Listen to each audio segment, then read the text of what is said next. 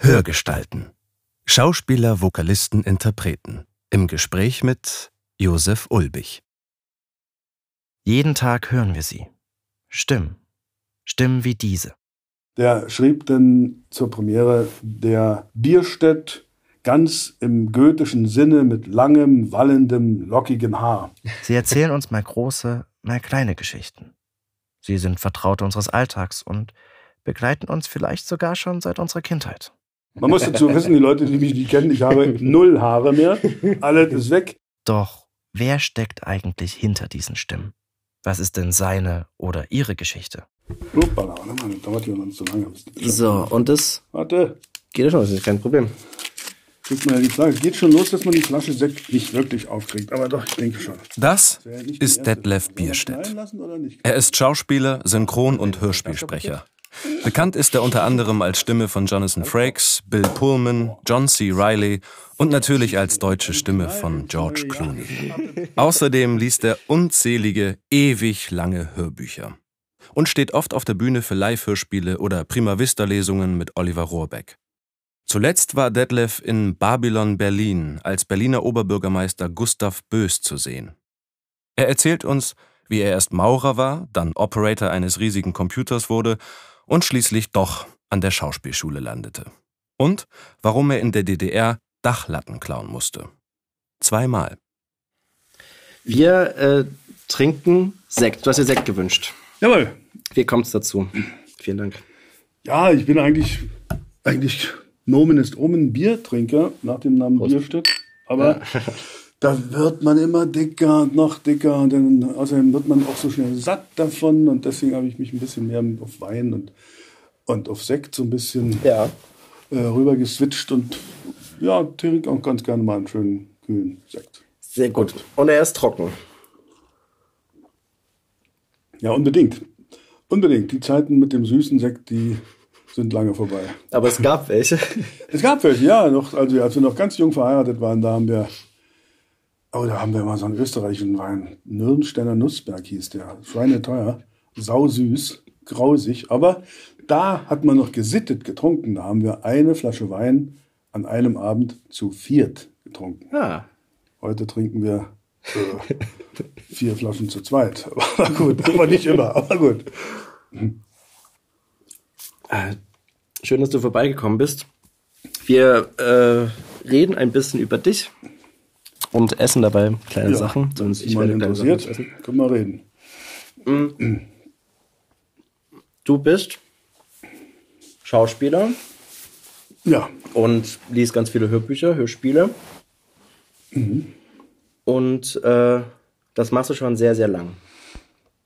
Ja, angefangen habe ich mit dem Theater, aber die Hörbücher und das Synchron mache ich schon, ja, äh, 28 Jahre. Also die Hörbücher gab es mit, mit, mit Rechten, auf den falschen Knopf drückt, dann ist alles versaut. Überlegen wir lieber hier unten hin. Entschuldige. Nein, nein, Nein, macht nichts, das konntest ja nicht wissen. Das ist eine kleine Überraschung für nachher, für später noch. ähm, du bist in Ostberlin geboren. Ja, leider. Aber das konnte man sich ja nicht aussuchen. Aber ich weiß auch nicht, was aus mir geworden wäre, wenn ich nicht in Ostberlin geboren wäre. Weil dadurch hat sich doch bei mir eine, ja, eine Eigenständigkeit entwickelt, um gegen diese diktatorischen äh, Apparaturen der DDR vorzugehen. Und die haben in mir vielleicht so ein bisschen was wie Rückgrat entwickelt, was, glaube ich, in dem Beruf gar nicht so verkehrt ist. Gibt es denn da, äh, also wenn du sagst leider, da gibt es ja garantiert viele Gründe dafür. Du bist 84. 84 habe ich das wohl gelobte Land verlassen dürfen, nachdem wir 80 einen Au- Ausreiseantrag gestellt haben, haben sie uns dann vier Jahre warten lassen. Und vier Jahr, 84 durfte ich das Land dann endlich mit Familie verlassen. Aber ja, der Grund natürlich, warum stellt man so einen Ausreiseantrag und warum sage ich, ich bin leider da geboren worden, weil ich ja fühlte mich, ich, von Kleinkind auf kann ich nicht sagen, mit meinen Eltern war ich gut unterwegs und bei meinen Großeltern auf dem Bauernhof hat man davon nichts gemerkt, aber, aber es fing dann an mit der, eigentlich fing es an mit der Einschulung und dann ist es schon vielleicht ja auch so ein Grund, warum ich, man könnte eigentlich sagen, die DDR hat mich dazu genötigt oder mir blieb nichts anderes übrig, als diesen Beruf des Schauspielers zu ergreifen, weil alles andere wurde mir verwehrt, weil ich nicht in der FDJ war und auch nicht bereit war, da mhm. in irgendeiner Weise mich zu beteiligen. Und da die Freiheit der Andersdenkenden wurde da nicht so wirklich gern gesehen. auch wenn man zu Rosa Luxemburg rennt, aber die Worte, die sie benutzt hat, wurden da nicht so äh, ange, angewandt. Nee, jedenfalls, also ich habe so gemerkt, für mich ging es eigentlich mit der Einschulung los. Ganz erstaunlicherweise gab es zu meiner Zeit immer noch so, später als meine Kinder zur Schule gegangen, war eigentlich jeder in der, in, den, in der Pionierorganisation. Zu meiner Zeit war es so die, die Hälfte, vielleicht sogar noch ein bisschen weniger, die da rein gingen. Aber zur Einschulung, da ist man, ich war sieben schon, ja. Mhm. Ähm, da wird man auf die Bühne gestellt und dann wird man, wenn die Schüler aufgerufen und dann gab es immer schon die Kinder, die in diese Pionierorganisation durften. Ja. Und du kannst dir vorstellen, wenn man als kleiner People sitzt und dann werden die Kinder, kriegen die ihr Halstuch da um und dann denkst du, oh, das, das will ich auch haben. Mhm. Mein Vater auch vorher schon gesagt, also da möchte ich auch und so. Und der hat gesagt, nee, meine Lieber, wir hatten gerade die braunen Halstücher und jetzt sind es blaue Halstücher und ich möchte, dass du zur Schule gehst, um leben und lesen und schreiben zu lernen. Ja und nicht dich mit irgendwelchen Halstüchern. Aber ich war trotzdem sauer und fand das gemein und fand es eigentlich ungerecht, dass die da oben stehen dürfen und ich nicht.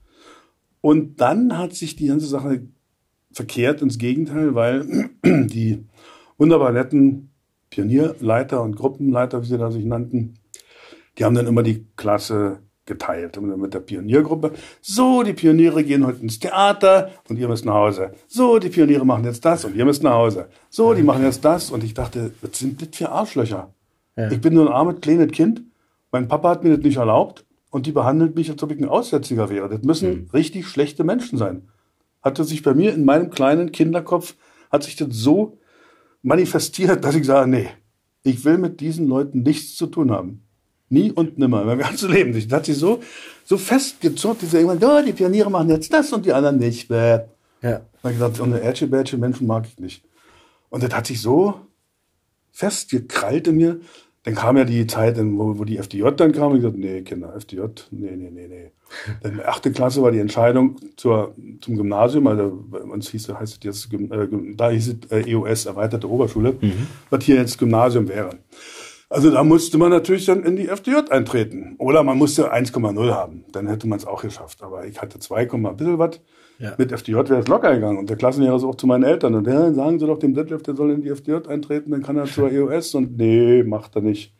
Und schon blieb mir nichts anderes übrig, als bis zur 10. Klasse da zu bleiben.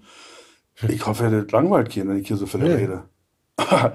dann habe ich die 10. Klasse zu Ende gemacht, habe dann noch, also habe mich dann in der neunten beworben. Ich wollte dann, da gab es die zweiten, zweiten Bildungsweg, da konnte man Berufsausbildung mit Abitur machen. Ja. Was ich im Prinzip sowieso besser fand. Ich dachte, ja, lernst du einen handwerklichen Beruf und machst trotzdem Abitur und kannst dann irgendwas studieren, was du dann irgendwann willst, wo ich noch nicht wusste, wo ich überhaupt hin will. Und dann habe ich also neunte Klasse mich beworben, Halbjahres zehnte Klasse. Ich wollte zum Bau. Ich wollte also so Bau, äh, also Maurer mit Abitur. Ja. Dachte ich, kannst du was handwerklich, kannst du mal irgendwann was bauen und hast trotzdem irgendwas im Kopf immer wieder abgelehnt. Dann habe ich mich freiwillig in der 10. Klasse zu fünf Prüfungen gemeldet, damit meine, mein Durchschnitt auf 2,0 runterkommt. Okay. Und habe das auch geschafft, habe die Prüfung auch ganz gut abgelehnt, bin wieder hin. Nein, die sind der Schlechteste. Sag ich, das kann nicht sein. Aus meiner Klasse hier sind Fünfe, ja. die sind eindeutig schlechter als ich. Und die ja. sind hier. Naja, außerdem sind sie ja nicht in der FDJ. Okay. Nur war auch die Schulzeit vorbei, also musste ich irgendwie anfangen der Lehre zu machen. Also bin ich dann Maurer geworden, also Baufacharbeiter hieß das. Mhm. Und ja, das war nicht gerade der Traumberuf, aber immerhin, man hat ein Handwerk gelernt, war jetzt nicht das Schlechteste und man mhm. hat gelernt, dass man so ein bisschen bodenständig äh, sein sollte im Leben. Wie alt warst du da? Äh, Schulabschluss war mit 17. Mhm. Ja. Weil ich mir, wie gesagt, mit sieben erst eingeschult worden, mit 17. Da bin ich also zum die Baulehre angefangen. Äh, in der, nach anderthalb Jahren Baulehre wurde meine Freundin, jetzige Ehefrau, schwanger, passte wie Arsch auf Eimer. sie war in der, 12, in der 11. Klasse. Mhm. Dann war ich da jetzt 16, nee, ich war 17. Ja, sie war in der 11. Klasse und wir haben, das Kind kam dann in der, äh, das war das Einzige, was vernünftig war, in den, in den großen Ferien zur Welt. So dass sie ihre Schule nicht unterbrechen musste, obwohl sie da auch Schwierigkeiten hatte. Die wollten sie nämlich eigentlich canceln. Aber da gab es einen kleinen Schülerprotest und da hat Gabi ihre zwölfte Klasse da machen können. Und ich habe sie dann immer mit einem mit Kinderwagen von der Schule abgeholt. und dann habe ich gedacht, okay, dann musst du früher, ein halbes Jahr früher ausgelernt, weil muss ja ein bisschen Geld verdienen. Und fand aber diesen ganzen Job nicht so wirklich toll. Und dachte mir, okay, dann was denn Baufachschulstudium eben halt anfangen, musst den Bauingenieur oder so mhm. was. Gott sei Dank haben sie mich nicht, also das wäre nicht geworden, weil meine, Bau, meine Maurerprüfung hat nur bestanden, weil meine Frau meine Bauzeichnung immer gemacht hat. Weil ich konnte ja keinen geraden Strich da malen. Das wäre, wär, glaube ich, nicht geworden. Aber ich gehe also hin, bewerbe mich da zum Bauingenieurstudium und komme da an und da sitzen dann vier Dozenten mir gegenüber. Ich war, wie gesagt, 17, hatte schon ein Kind an der Backe. Ja. Und dann sitzen die mir gegenüber und sagen, Herr Bierstedt, Sie sind heute unser bester Bewerber. Dann oh, hallo, ist doch gut, dann geht ja mal was. Mhm. Und dann blättern sie so also rum und sagen, oh, Sie sind ja gar nicht in der FDJ. Ich denke, oh, geht das wieder los. Da habe ich denen irgendwas erzählt, von wegen meine Eltern religiös, christlich erzogen. Mhm. Weil der Blödsinn stimmt überhaupt nicht, aber irgendwann okay. muss man ja den Leuten sagen. Und was machen sie? Schieben mir da während des Gesprächs den Aufnahmeantrag für die FDJ rüber. Und dann sitzt du natürlich da und grübelst, was machst du denn? Aber ich dachte, nee, nee, nee, Kinder, so geht das nicht. Dann habe ich ja überhaupt keinen kann ich mir nicht mehr den Spiegel angucken. Und dann habe ich denen auch gesagt, gesagt, ich möchte, Sie haben mir gerade gesagt, ich bin der beste Bewerber und ich mhm. würde gerne wegen der Leistung angenommen werden und nicht wegen der Unterschrift. Ja. Also kann ich das leider nicht machen. Oder wenn ich während des Studiums merke, die FDJ ist so was Tolles, dann werde ich das gerne machen. Aber jetzt möchte ich nicht wegen der Unterschrift immatrikuliert mhm. werden. Stand natürlich dann nachher an der großen Tafel, der Bierstedt muss sich noch in der Praxis bewähren. Also war ich wieder Maurer. ja, und dann hatte ich dazu aber nicht wirklich Lust und habe dann in Berlin so Wanderschaft aufgenommen. An der Litfaßsäule so ein Plakat gelesen, dass so ein ähm, großes Kraftwerk äh, Mitarbeiter in der, Operation, in der Programmierbranche da braucht. Also sie brauchten für ihren großen Computer, mhm. brauchten sie Operator. Das ist also ein ganz toller Job. Aber ich dachte, erstmal sauberer wird es sein als, der Bau, ja. als auf dem Bau und habe mich da beworben und dann äh, war ich dann Operator an der BESAM 6. Das war eine der größten äh, Computeranlagen, die die DDR da entwickelt hatten. Das war also, also eine Riesen, so dieser Raum hier äh, mal drei und alles vollgestellt okay. mit irgendwelchen leuchtenden Krams. Das okay. war halt der Riesencomputer. Und meine Arbeit bestand dann darin, das war dann damals halt nur mit Lochkarten, mhm. stapelweise Lochkarten, die die, die, die Programmierer und zum Heruntergebracht haben, in den Eingabeschlitz im Drei-Schicht-System immer ein Eingabeschlitz und dann um die ganzen Dinge rumlatschen und dann, wenn es fertig aus dem Ausgabeschlitz wieder rausholen und die druckten Papiere abreißen und in die Ablage legen. Im Drei-Schicht-System war sehr erhebend, aber immerhin mhm. es war warm und sauber. Mhm. Aber dachte ich, kann es auch nicht sein. Und dachte, entwick entwickelst du dich halt weiter und wirst dann so einen Lehrgang für Datenverarbeitung, da wirst du dich da einmal ein bisschen entwickeln. Mhm und bin dann nach zwei Tagen krank geworden, weil mein Sohn in der Krippe mir die Gelbsucht angehext hat. Scheiße. Dann bin ich mit Gelbsucht ins Krankenhaus gekommen und war dann auf der Isolierstation. Meine Frau rief mir dann nach drei Tagen zu, dass mein Einberufungsbefehl da wäre. Okay. Und dann war da ich aber nun sechs, äh, drei Monate im Krankenhaus war, musste sie dann da zum Bahnhof mit dem Zettel vom Arzt, dass ich leider Gelbsucht habe, weil ich also das erste Mal ausgemustert. und dann hatte ich sechs Wochen danach noch Krankschreibung. Oder nee, länger, viel länger. Und latschte immer durch Berlin und langweilte mich und las da plötzlich an so einem Laternenpfahl Laientheater sucht Mitglieder. Hm. Da ich zu meiner Frau gesagt, ich gehe da mal hin. Wie jetzt, du gehst da hin. Ja, ich weiß ja nicht, was ich machen soll. Das ist so langweilig immer hier. Und dann bin ich da hin und, und mit dem so ein Gedichte aufgesagt und, und den Sketch hier gespielt und fand es eigentlich ganz lustig. Und dann saßen wir so in der Kneipe nach so einer Probe und dann habe ich so ein bisschen über das Leben erzählt, dass ich eigentlich leider nicht studieren darf in der DDR, weil ich nicht FDJ habe. Und da meinten die, als Schauspieler brauchst du keine, kein Abitur, weil das ist eine Fachschule. Ich, Hä? Brauchst kein Abitur? Wo ist die Schauspielschule?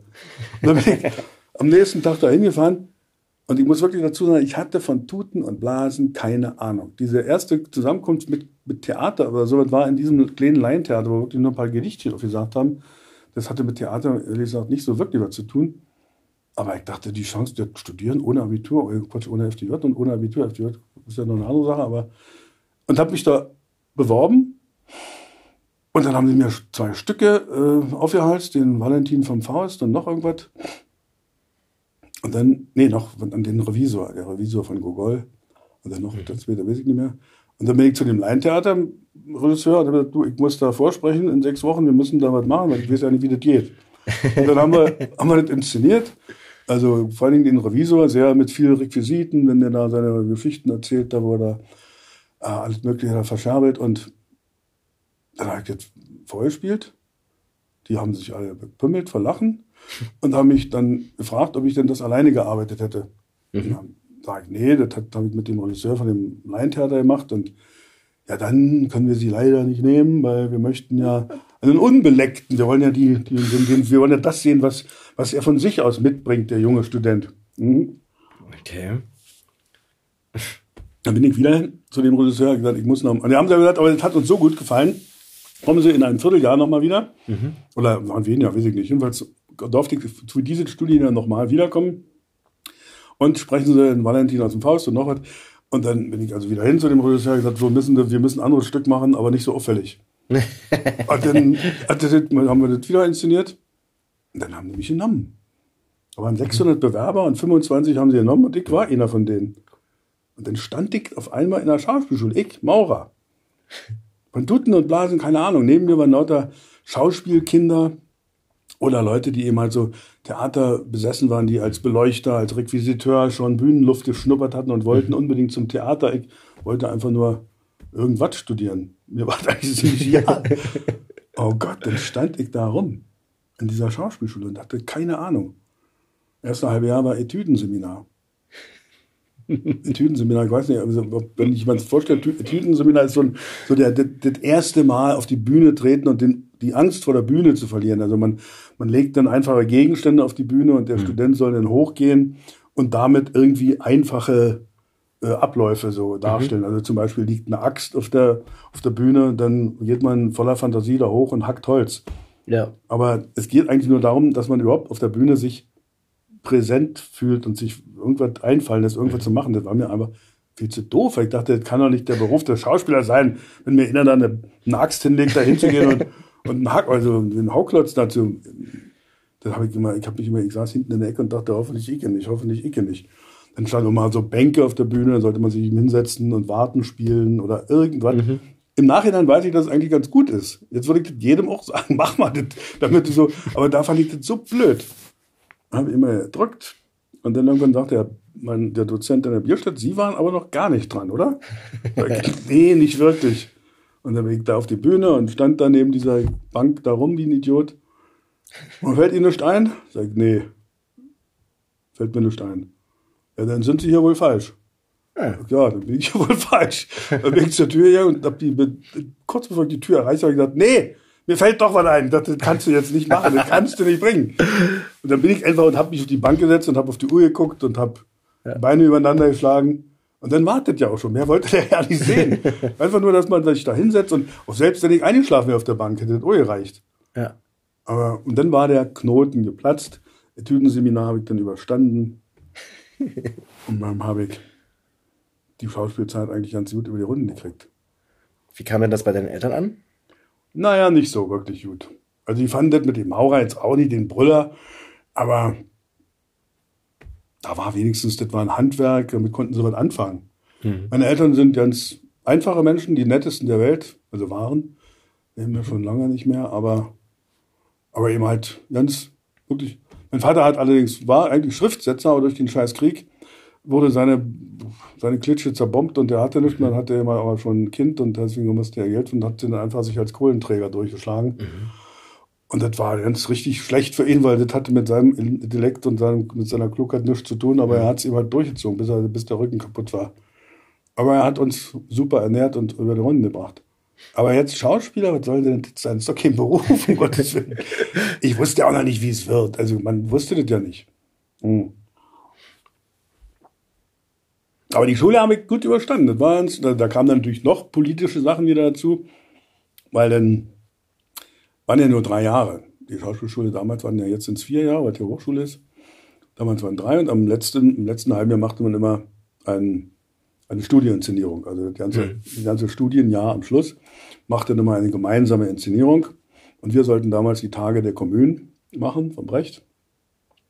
Und hatten das Pech, dass da zwei junge äh, Regiestudenten waren, die sich verwirklichen wollten mit diesen jungen, aufstrebenden Schauspielschülern. Mhm. Und die waren dann so genial und haben uns dann in so eine Wohnung gebeten, wo die Kostüm, Bühnenbildnerin da wohnte und hatten dann Luftballons da drin aufgepustet und aber in der Ecke lagen lauter Westzeitschriften. Also alle setzten sich in die Ecke und guckten die Zeitschriften an. Keiner spielte natürlich mit den dämlichen Luftballons. Und sie waren dann ganz enttäuscht, dass wir nicht mit den Luftballons spielen und warum wir nicht so kreativ wären. Und haben uns dann noch gesagt, dass wir also, dass sie keine, ähm, dass sie keine Kon Konzeption uns verraten werden. Sie haben eine, aber die wollen, dass wir das selber alles entwickeln. Okay. Sie wollen nur, wir haben in der Probebühne von der, vom Berliner Ensemble geprobt. Da sollte dann, dann später auch die Aufführung sein. Mhm. Und die Schauspielschule ist in Schöneweide. Das sind also etliche S-Bahn-Stationen für Leute, die nicht aus Berlin sind. Fährt man ungefähr eine halbe Stunde mhm. mit der S-Bahn. Und wir sollten alles, was uns an die Kommunen erinnert, was wir auf dem Weg finden, alte Mülltonnen, kaputte Stühle, wo man so Barrikaden bauen könnte. Mhm. Das sollen wir mitbringen. Hat natürlich jeder Schauspielschüler mit 20 hat nichts anderes zu tun, als irgendwelche Mülltonnen zu suchen und damit hinzuschleppen. Also kam natürlich keiner mit irgendwas. Mhm. Wir kamen mit gelerntem Texter an und kamen links und rechts aus der jeweiligen Gasse, wer dran war, hat den Text aufgesagt und ist wieder abgegangen. Und die haben uns auch weiterhin nichts verraten, weil die meinten ja, irgendwann wird sich ja was entwickelt. Und irgendwann werden ja die Schauspieler schon mal irgendwas machen. Hat aber keiner. Und dann wurden sie immer unruhiger, weil der, der Premierentermin rückte immer näher. Und dann wurden sie immer, immer garstiger und fingen mal an, uns zu beleidigen und zu beschimpfen. Und irgendwann hatten wir Mittagspause, saß in der Kneipe. An der Schauspielschule, auf dem Bau habe ich nicht getrunken. An der Schauspielschule habe ich angefangen mit, mit dem leidigen Alkohol. Okay. Da hatten wir unsere Stammkneipe, hieß Haus 2. Schauspielschule war Haus 1, die Schauspielschule war Haus 2. Und dann in so einer Mittagspause warst du in der Kneipe da und dann nach der Pause, also hatte man schon ein bisschen zwei, drei Bier getrunken. Und meine Kollegin, die hatte ihren Auftritt und wurde da aufs Blödeste beschimpft. Ruth Reinecke ist übrigens heute eine sehr gute Schauspielerin geworden, aus der jetzt richtig was geworden mit Theater. Die ist im Theater auch sehr viel, sehr treu geblieben, hat lange Jahre am Maxim Gorki gespielt. Ab und zu sieht man sie im Fernsehen. Mhm eine sehr gute, aber damals war sie auch noch sehr zurückhaltend und da kam jemand aus ihrer Gasse und sagte ihren Text und wurde dann angeblökt, wie fantasielos und blöde und, und ob wir, warum wir denn überhaupt diesen Beruf haben wollen. Und dann bin ich aus der Ecke gepest mhm. und habe gesagt, wer hier der Idiot ist und wer das Arschloch ist ja wohl keine Frage, dann seid ihr beiden Penner. ihr seid doch völlig bescheuert, uns hier rumlaufen lassen wie die Ochsen, anstatt uns mal zu sagen, was ihr wollt. Das kann ja nicht werden, wenn so eine mhm. arroganten Mistsäcke da unten sitzen und boah, Probe beendet, aus, aus. Rannte alle ins Konzimmer und so, und dann saßen alle und hauten mir auf die Schultern wie blöde. Und ja, endlich mal Inabiri, toll und toll. Und dann kam der Direktor, das war inzwischen leider Gottes der Hans-Peter Minetti, der auch so ein richtiger Vorzeigekommunist war. Mhm. Und dann dachte ich so, hat sich das jetzt kurz vor Ende ohne erledigt. Mhm. Aber ich hatte noch ein bisschen auf die Solidarität gehofft, aber es war schon der erste Punkt, wo man merkte, Solidarität mit Schauspielern ist eher, eher selten. Okay. Da kam der Minetti da ins Konzimmer und sagte, ach Kinder, es ist ja ein, das ist doch so wichtig, ein Politikum und es gibt doch immer mal Krecher auf der Bühne und das hat man, das gehört zum Beruf dazu, das wisst ihr noch nicht, aber es ist so und äh, man muss sich da zusammenraufen und bla bla Sülz und wollt ihr es nicht nochmal versuchen und keiner sagte dann, nee, alle, ja, ja, ja, klar. Mhm. Und ja, Detlef, mit dir wollen die Herren noch mal reden. Und dann sind wir ins Revisor, da saßen sie beide. Und, Herr Bierstedt, haben Sie irgendwas zu sagen? Sag ich, naja, ich muss jetzt mal mich für die Wortwahl entschuldigen, weil es war vielleicht ein bisschen äh, zu unter der Gürtellinie. So eine Worte ja. sollte man nicht benutzen, aber der Sachverhalt bleibt bestehen. Ja, dann können wir nicht mehr zusammenarbeiten. Ja, ist es halt so. Ja. Und dann wurde ich immer rausgeschmissen aus dieser Inszenierung und wurde am nächsten Tag zum Direktor, zum Minetti da und dachte ich, scheiße, jetzt fliegst du raus hier. Aber der, ja, nicht, überhaupt nicht. Der Minetti saß dann da und sagte, Detlef, ich verstehe das ja alles. Ich kann es ja alles nachvollziehen, aber eins ist mir ganz wichtig, das muss ich unbedingt von dir wirklich von unter vier, das musst du mir ins Gesicht sagen. Hast du politisch etwas gegen die Kommunen? Hä? Naja, ob du politisch, sag nein, im Gegenteil. Das waren noch richtige Kämpfer, die da stehe ich voll dahinter, aber so eine Wichser, nein, jetzt ist gut, ist gut, ist gut. Ich wollte ja nur wissen, ob du politisch irgendwie eine andere Einstellung sagst. Nein, überhaupt nicht. Ich fand diese, finde diesen, diesen Abenteuerkampf und diese Auflehnung mhm. gegen Diktatur also toll und einfach, nein. Ja, dann bin ich sehr beruhigt, weil dann habe ich ja noch eine Anfrage an dich. Der Thomas Langhoff, der war ja später mal Intendant vom Deutschen Theater, der war einer von unseren Dozenten unter anderem, der hat auch da im Deutschen Theater schon Regie geführt. Der Thomas Langhoff, der möchte gerne die Iphigenie auf Tauris inszenieren und der möchte dich gerne als Orest haben. Was wäre denn deine Abschlussinszenierung? Okay. Boah, dachte ich, hallo! und dann hatte ich mit Ruth Reinecke und noch zwei, die haben dann da trotzdem in der anderen Inszenierung noch weitergemacht, aber nebenbei haben sie dann noch, haben wir noch den, die Iphigenie eingeprobt. Das haben wir dann in einer, in einer Volksbühne, wurde auch im Fernsehen aufgezeichnet, gezeigt. Und das waren noch Zeiten, da waren wir noch schlank und rank. In der Kritik stand von dem Schuhmacher, das war der, der Friedrich Luft von Ostberlin sozusagen, mhm. der schrieb dann äh, zur Premiere der Bierstedt ganz im goethischen Sinne mit langem, wallendem, lockigem Haar. Man muss dazu wissen, die Leute, die mich nicht kennen, ich habe null Haare mehr. Alles ist weg. Aber damals haben wir mit freiem Oberkörper, mit Jeans und dann sind mir die bis über die Schulterblätter die Haare mhm. gewachsen und der Orest ganz im goethischen Sinne. Ja, das war die Zeit, also ich bin eigentlich nur Schauspieler geworden, weil ich bockig war, weil ich, okay. weil ich stur war. Und das hat sich aber herausgestellt, dass das mein Traumberuf ist. Also ich hab's dann, die Inszenierung war dann da, dann bin ich an, nach Potsdam ans, ans, ans Otto-Theater gekommen. Mhm. Aber diese Schauspielzeit hat mich sehr, hat die haben mir wirklich was beigebracht. Wir hatten auch wirklich sehr, sehr gute Regisseure da. Viele vom Deutschen Theater und von der Volksbühne, die haben tolle Arbeit geleistet. Und dann war ich plötzlich Schauspieler. Außer, also nur wegen meiner Dickköpfigkeit. Und das heißt, du bist dann in Potsdam gewesen, aber hast weiter in Berlin gewohnt, oder? Also in mhm. Ostberlin. Schön immer unten rumgefahren mit der Ja, immer eine Regio. Stunde mit dem, mit dem, mit, ja, dem, ja. mit dem Sputnik hieß das Ding immer. Die Strecke gibt's ja immer noch. Das Na, jetzt nicht mehr. Ich glaube, seit Januar ist die, ist die, ah, haben sie Karlshorst zugemacht. Ja, okay. Weil es gab ja diese, diese, äh, es gibt ja so ein, äh, eine Strecke, die Potsdam mit dem Flughafen ja. verbindet. Ja, ja, genau. Und ja. jetzt, also zumindest der Halt in, in Karlshorst, wo wir mal okay. losgefahren sind, den haben sie zugemacht.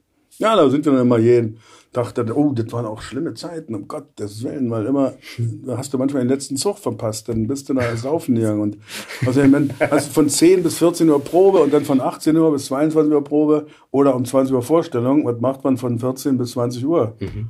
Also man, man konnte nicht, natürlich, dadurch bin ich dann zum Synchronikum zum Beispiel. Mhm. Weil man konnte ja nicht immer nur in die Kneipe gehen. Und äh, Babelsberg war in der Nähe. Ja. Und da waren ja viele alteingesessene Schauspieler in, in am Hans-Otte-Theater, die haben dann natürlich sich immer eine Mucke gemacht, sind dann immer in den Pausen nach Babelsberg und da gab es ja viele DEFA, da wurde noch nicht so international synchronisiert, das war damals nur in Johannisthal und in Adlershof, aber in Babelsberg mhm. wurden die die DEFA Eigenproduktionen. Ja. Wenn da, wenn da Hintergrund, wenn da die Menge Masse oder ja. wenn da Außenaufnahmen waren, die, die nicht so tonlich, nicht, nicht gut genug von der Qualität, dann haben sie das nachsynchronisiert. Mhm. Und das haben sie oftmals mit den Schauspielern vom Ans Otto Theater gemacht. Und da bin ich da so ein bisschen drin geschnuppert in diese ganze Sache. Ja, und in der Zeit habe ich dann natürlich auch noch geheiratet. Mhm. Und dann auch, wie es denn auch immer ist, dann kam das zweite Kind noch während meines Studiums und während Gabis Studiums. Wie habt ihr das denn dann mit dem Geld gemacht? Ich wollte, habe mich gerade schon gefragt, wenn du mit dem, mit dem Schauspielstudium angefangen hast, dann war. Ja, 65 Mark äh, Stipendium gekriegt. Ah. Wie viel? Davon habe ich 50 immer verzockt beim Würfeln. Ja, wirklich? ja. Furchtbar. also manchmal habe ich auch gewonnen, aber oh Gott, oh Gott. Nein, wir haben, und Gabi hat Leistungsstipendium gekriegt, die hatte also, weiß ich nicht, ein bisschen über 100 oder 130 oder sowas. Also eigentlich hatten wir kein Geld. Ja. Aber pff, Miete hat ja nichts gekostet. Ja. Also eine Wohnung zu finden war ja auch so ein Ding. Also meine Frau, ja, wir haben wie gesagt geheiratet, als sie dann endlich 18 wurde. Da war das Kind dann schon ein Dreivierteljahr. Aber wir durften, mhm. mussten ja warten, bis er 18 ist. Also mhm. am 2. Februar wurde sie 18 und am 20. haben wir dann geheiratet. und dann haben wir ja auch eine Wohnung, weil ohne Heirat wird jetzt die Kinderwohnung gekriegt im Osten. Okay. Wir haben dann einen Unterstellraum mieten können im Prenzlauer Berg, weil diese Wohnung, dieses Haus war, stand zum Abriss. Aber die Wohnungsverwaltung, KWV hieß das früher, mhm. die haben uns, das hatte auch was mit Bekannten zu tun, die da, ich trinke ja nicht, Mensch, ich rede so. Ja, es, äh, es will dir eine Pause schlecht. Ja, eben. Deswegen trinke ich einmal. Ich trinke. So. Ja, und dann haben die, also die vor, das waren durch Bekannte meiner Eltern oder sowas, die kannten die haben gesagt, ja, okay, ich gebe den Vertrag äh, zur, als Unterstellraum und was die da unterstellen, ob sie sich unterstellen, ist ja egal. und das war eine, also für Ostverhältnisse eine super Wohnung im dritten Stock, im vierten, weiß ich jetzt nicht mehr. Eine Einzimmerwohnung für Damenverhältnisse, also riesengroß, ein Zimmer mit Innenklo. Okay. Weil fast alle unsere Freunde hatten Klo auf halber Treppe. Halbe Treppe, ja klar. Und eine gro- riesengroße Küche. Und in dieser Küche haben wir dann noch so ein bisschen was abgetrennt. Da habe ich dann so Dachlatten auf der Baustelle geklaut, wurde natürlich von der Polizei wieder erwischt dabei. Weil man konnte ja auf dem, man konnte ja nicht kaufen. Ich hätte diese Dachlatten gerne gekauft und hätte da so eine Abtrennung gemacht. Aber das gab's ja nicht. Da habe ich da drei geklaut, dann rennen da die Straße lang. und Jetzt bringen sie das mal schön wieder zurück. Ja, gibt ja, ich ja noch Schweine gehabt, dass die mir das so haben durchgehen Ja. lassen. Du musst es am nächsten Tag wieder klauen. Weil ich musste das ja bauen, also was soll ich machen? Ja, und dann waren wir eben verheiratet. Geld hatten wir nicht, aber pff, wir hatten das, für- das, das Kleine mit, mit Bananen, also Bananen haben sie auch kaum, aber mal. Aber irgend so ein, so ein, so ein Früchtekram, so ein, so ein Zwiebackbrei mit Vanille, den konnte man ja herstellen und dann so eine kleinen Gläschen waren auch nicht so teuer für den, für den Babybrei. Meine Frau hat auch sehr lange gestillt. Und Ja. wir haben dann oftmals einfach Schwarzbrot in der, in der Pfanne geröstet mit, mit Margarine und haben dann Salz drauf gestreut und Ja. waren glücklich und sind satt geworden. Also Ja. das geht alles wunderbar. Und wir hatten auch noch so eine richtig schöne Küche mit so, einem, mit so einem Ringen, wo man dann Feuer drin machen konnte. Ja, cool. Und da haben wir dann so einen großen Waschkessel gehabt. Wir wurden, also, da wurden noch die Windeln gekocht. Sehr lecker. Mhm. Und dann wurden die Stock höher gebracht, weil, wie gesagt, das Haus stand ja schon leer. Und da konnten wir ja die Wohnung da drüber als Hängeboden Ah, benutzen. Mhm. Also es war alles nervend, aber anstrengend, aber schön. Ja. Also weil man hatte mit einfachen Mitteln, konnte man eigentlich sehr gut leben da. Das heißt aber, du warst dann, wenn so ein komischer Tag war mit früh hin, dann Mittagspause abends, warst du auch sehr lang weg. Ich bin morgens um 8 Uhr los. Oder manchmal auch um, irgendwann, ja, morgens bin ich um 8 Uhr los. Das hat ja dann gereicht. Zur, zur Vorstellung musste man dann immer einen so früher nehmen, damit man noch einen Puffer hat, Sicherheit. Weil, wenn man Märchen gespielt hat, um 10 bin ich natürlich um 7 gefahren. Weil, falls einer ausfällt, Ja, musste er dann richtig da sein. Aber ich war dann halt erst um 0 Uhr oder um 1 Uhr Okay. zu Hause. Also das war, ich war nicht in jedem Stück. Deswegen ist es nicht ganz so. Ja. Nicht ganz so dramatisch, wie es jetzt so klingt. Ich habe damals noch nicht so viel gearbeitet wie jetzt. aber, aber es war schon blöd, wenn man da immer in der Gegend da rumzuckelte. Aber wir hatten eine Wohnung. Unser Sohn hatte sein kleines abgeteiltes Kabuff in der Küche, was er uns immer noch vorwirft. Ich musste im Kühlschrank schlafen. Sag du Arschloch, wenn du wüsstest, was da dran gehangen hat, um das so herzukriegen, dass du das so schön hast überhaupt. Ja. Aber naja, das war schon. Und dann, ja, dann sind meine Haare ausgefallen. Meine schönen, langen Haare sind dann, also das hat, schon angefangen mit, Ja. der, mit bei der, bei der Inszenierung von Iphigenie, eigentlich schon so beim Kämmen, man merkt hinten, da ist am Hinterkopf, ey, ey, ey, da ist so ein kleiner, Okay. daumengroßer Fleck. Ich hatte als Kind schon kreisrunden Haarausfall, als Okay. kleines Kind. Ja.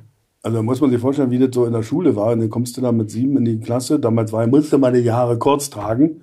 Mhm. Und dann waren da lauter so eine kreisrunden Löcher da am Kopf. Das war natürlich eine Freude für jeden. Also da ist also jeden Morgen irgendeinem meine Mappe ins Gesicht geflogen, weil ich mich ja erstmal wehren musste.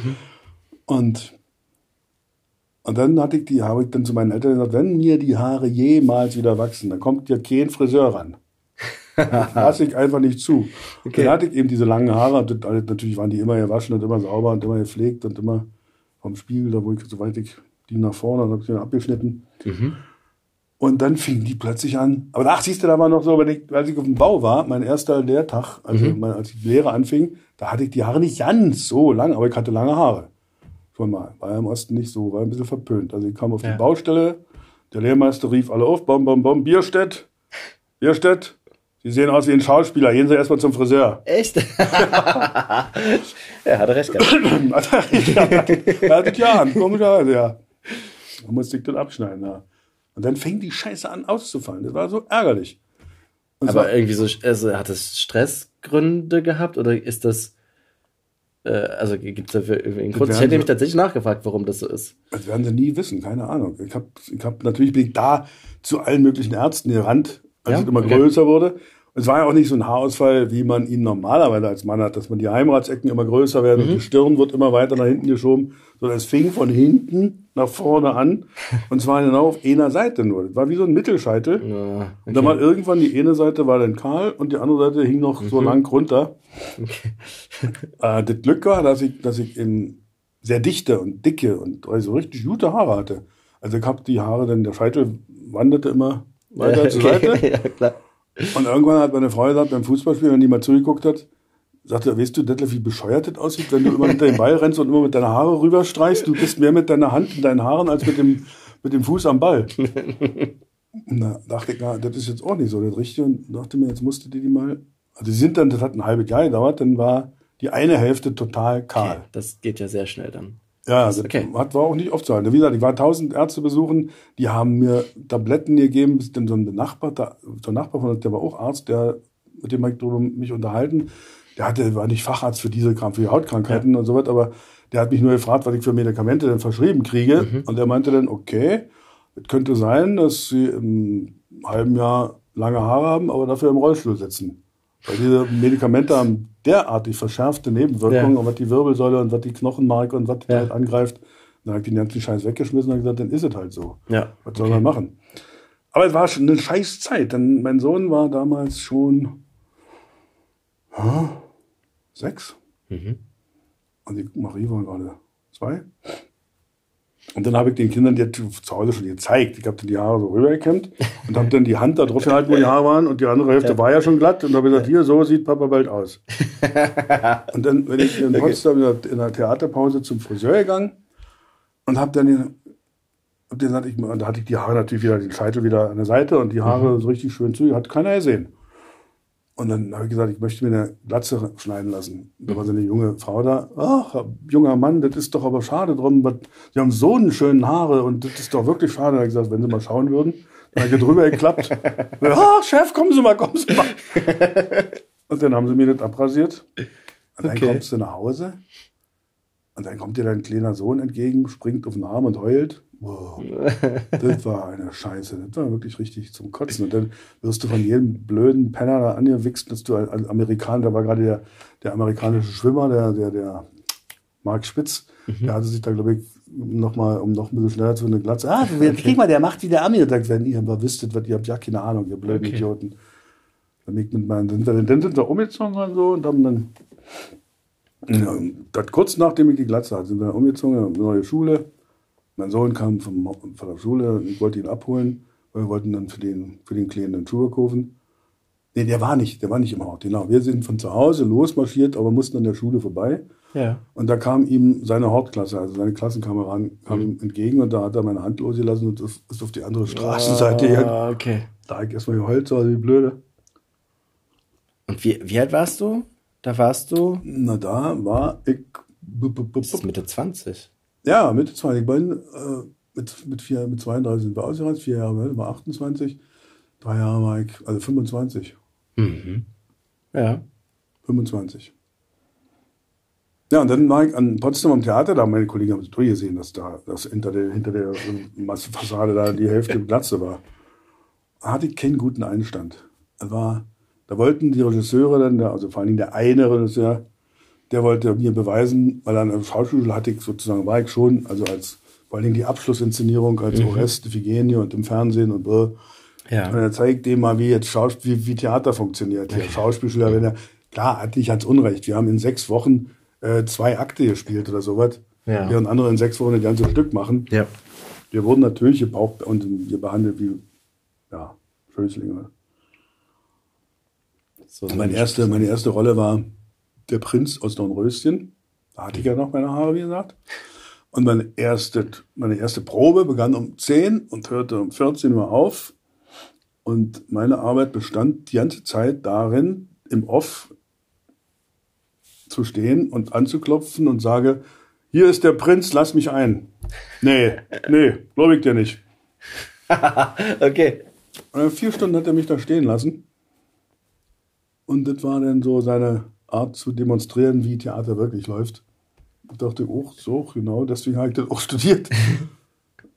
also ich war ein bisschen stur, weil ich dachte, na, so schnell lasse ich mich aber nicht. Wir haben es dann auch inszeniert, das war auch nett alles. Ja. Hat auch Spaß gemacht dann am Schluss. Das wär, wird man auch so, das ist immer schön, wenn Kindertheater, als wirklich noch Kindertheater gemacht wurde. Nicht so modernisierte äh, Mitschreietheater, sondern wo die Kinder noch mit offenem Mund da saßen und die Ja. hatten dann richtig, die richtigen Märchenkostüme mit, mit Senkbühne, wo dann die Kekse mit, mit, mit Flammen da hochkamen und all so. Und, die, und dann, dann am Schluss dann die Prinzessin Dornröschen da liegt und der Prinz kommt zu ihr und, und dann schläft die da und dann wendet er sich an die Kinder und sagt, was soll ich denn jetzt machen? Kinder, hilft mir doch mal. Und dann steht in der ersten Reihe einer auf, Prinz, du musst die Kids küssen oder killern. Du musst sie küssen oder killern. Dann musst du auf der Bühne das Lachen so verkneifen, weil es ist so süß. Ja. Das sind äh, zwei gute Optionen, die man fast immer machen kann. Ja. Naja, und dann habe ich da also ein paar Inszenierungen mitgemacht, die nicht sehr besonders erfolgreich waren. Und da hat mich der Intendant schon ins, zum Gespräch nach zwei Jahren hat er gesagt, Herr Bierstedt, wir glauben, dass wir nicht so wirklich so zusammenkommen, aber man war ja unkündbar. Die konnten einen ja nicht ohne weiteres rausschmeißen. Okay. Die konnten einem ja nur sagen, also wir werden wahrscheinlich künstlerisch nicht zusammenkommen. Wir werden, Sie werden jetzt wahrscheinlich immer nur den dritten Zwerg von weiß ich nicht was spielen, Okay. Was man ja als junger Mensch eigentlich auch nicht Nicht aber vorhat, ja. ich hatte keinen Bock, äh, Berlin zu verlassen. Da war mir noch nicht ganz klar, dass ich, dass ich einen Ausreiseantrag stellen werde. Aber, aber ich wollte nicht aus Berlin weg. Und, und dann habe ich gedacht, okay, müssen wir mal sehen. Vielleicht ändert sich das ja mal.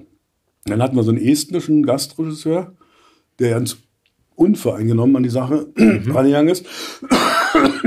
Und da hatte ich schon so einen, ein bisschen besseren Stand, aber generell war es so, dass die Kollegen mich, naja, nicht direkt gemieden, aber ich gehörte nicht zum Ensemble, weil ich hatte ja schon das Gespräch mit dem Intendanten, dass Ja. man ja eigentlich vielleicht gehen sollte. Soll man sich mit so einem Typen anfreunden? Das ist doch Quatsch. Der fliegt eh gleich raus. Und nach dieser Inszenierung mit dem, mit dem Estländern, hat, das hat ja der Intendant auch gesehen und der war ja selber auch Regisseur. Und der hat, er hat ein Stück und er würde mich gerne besetzen.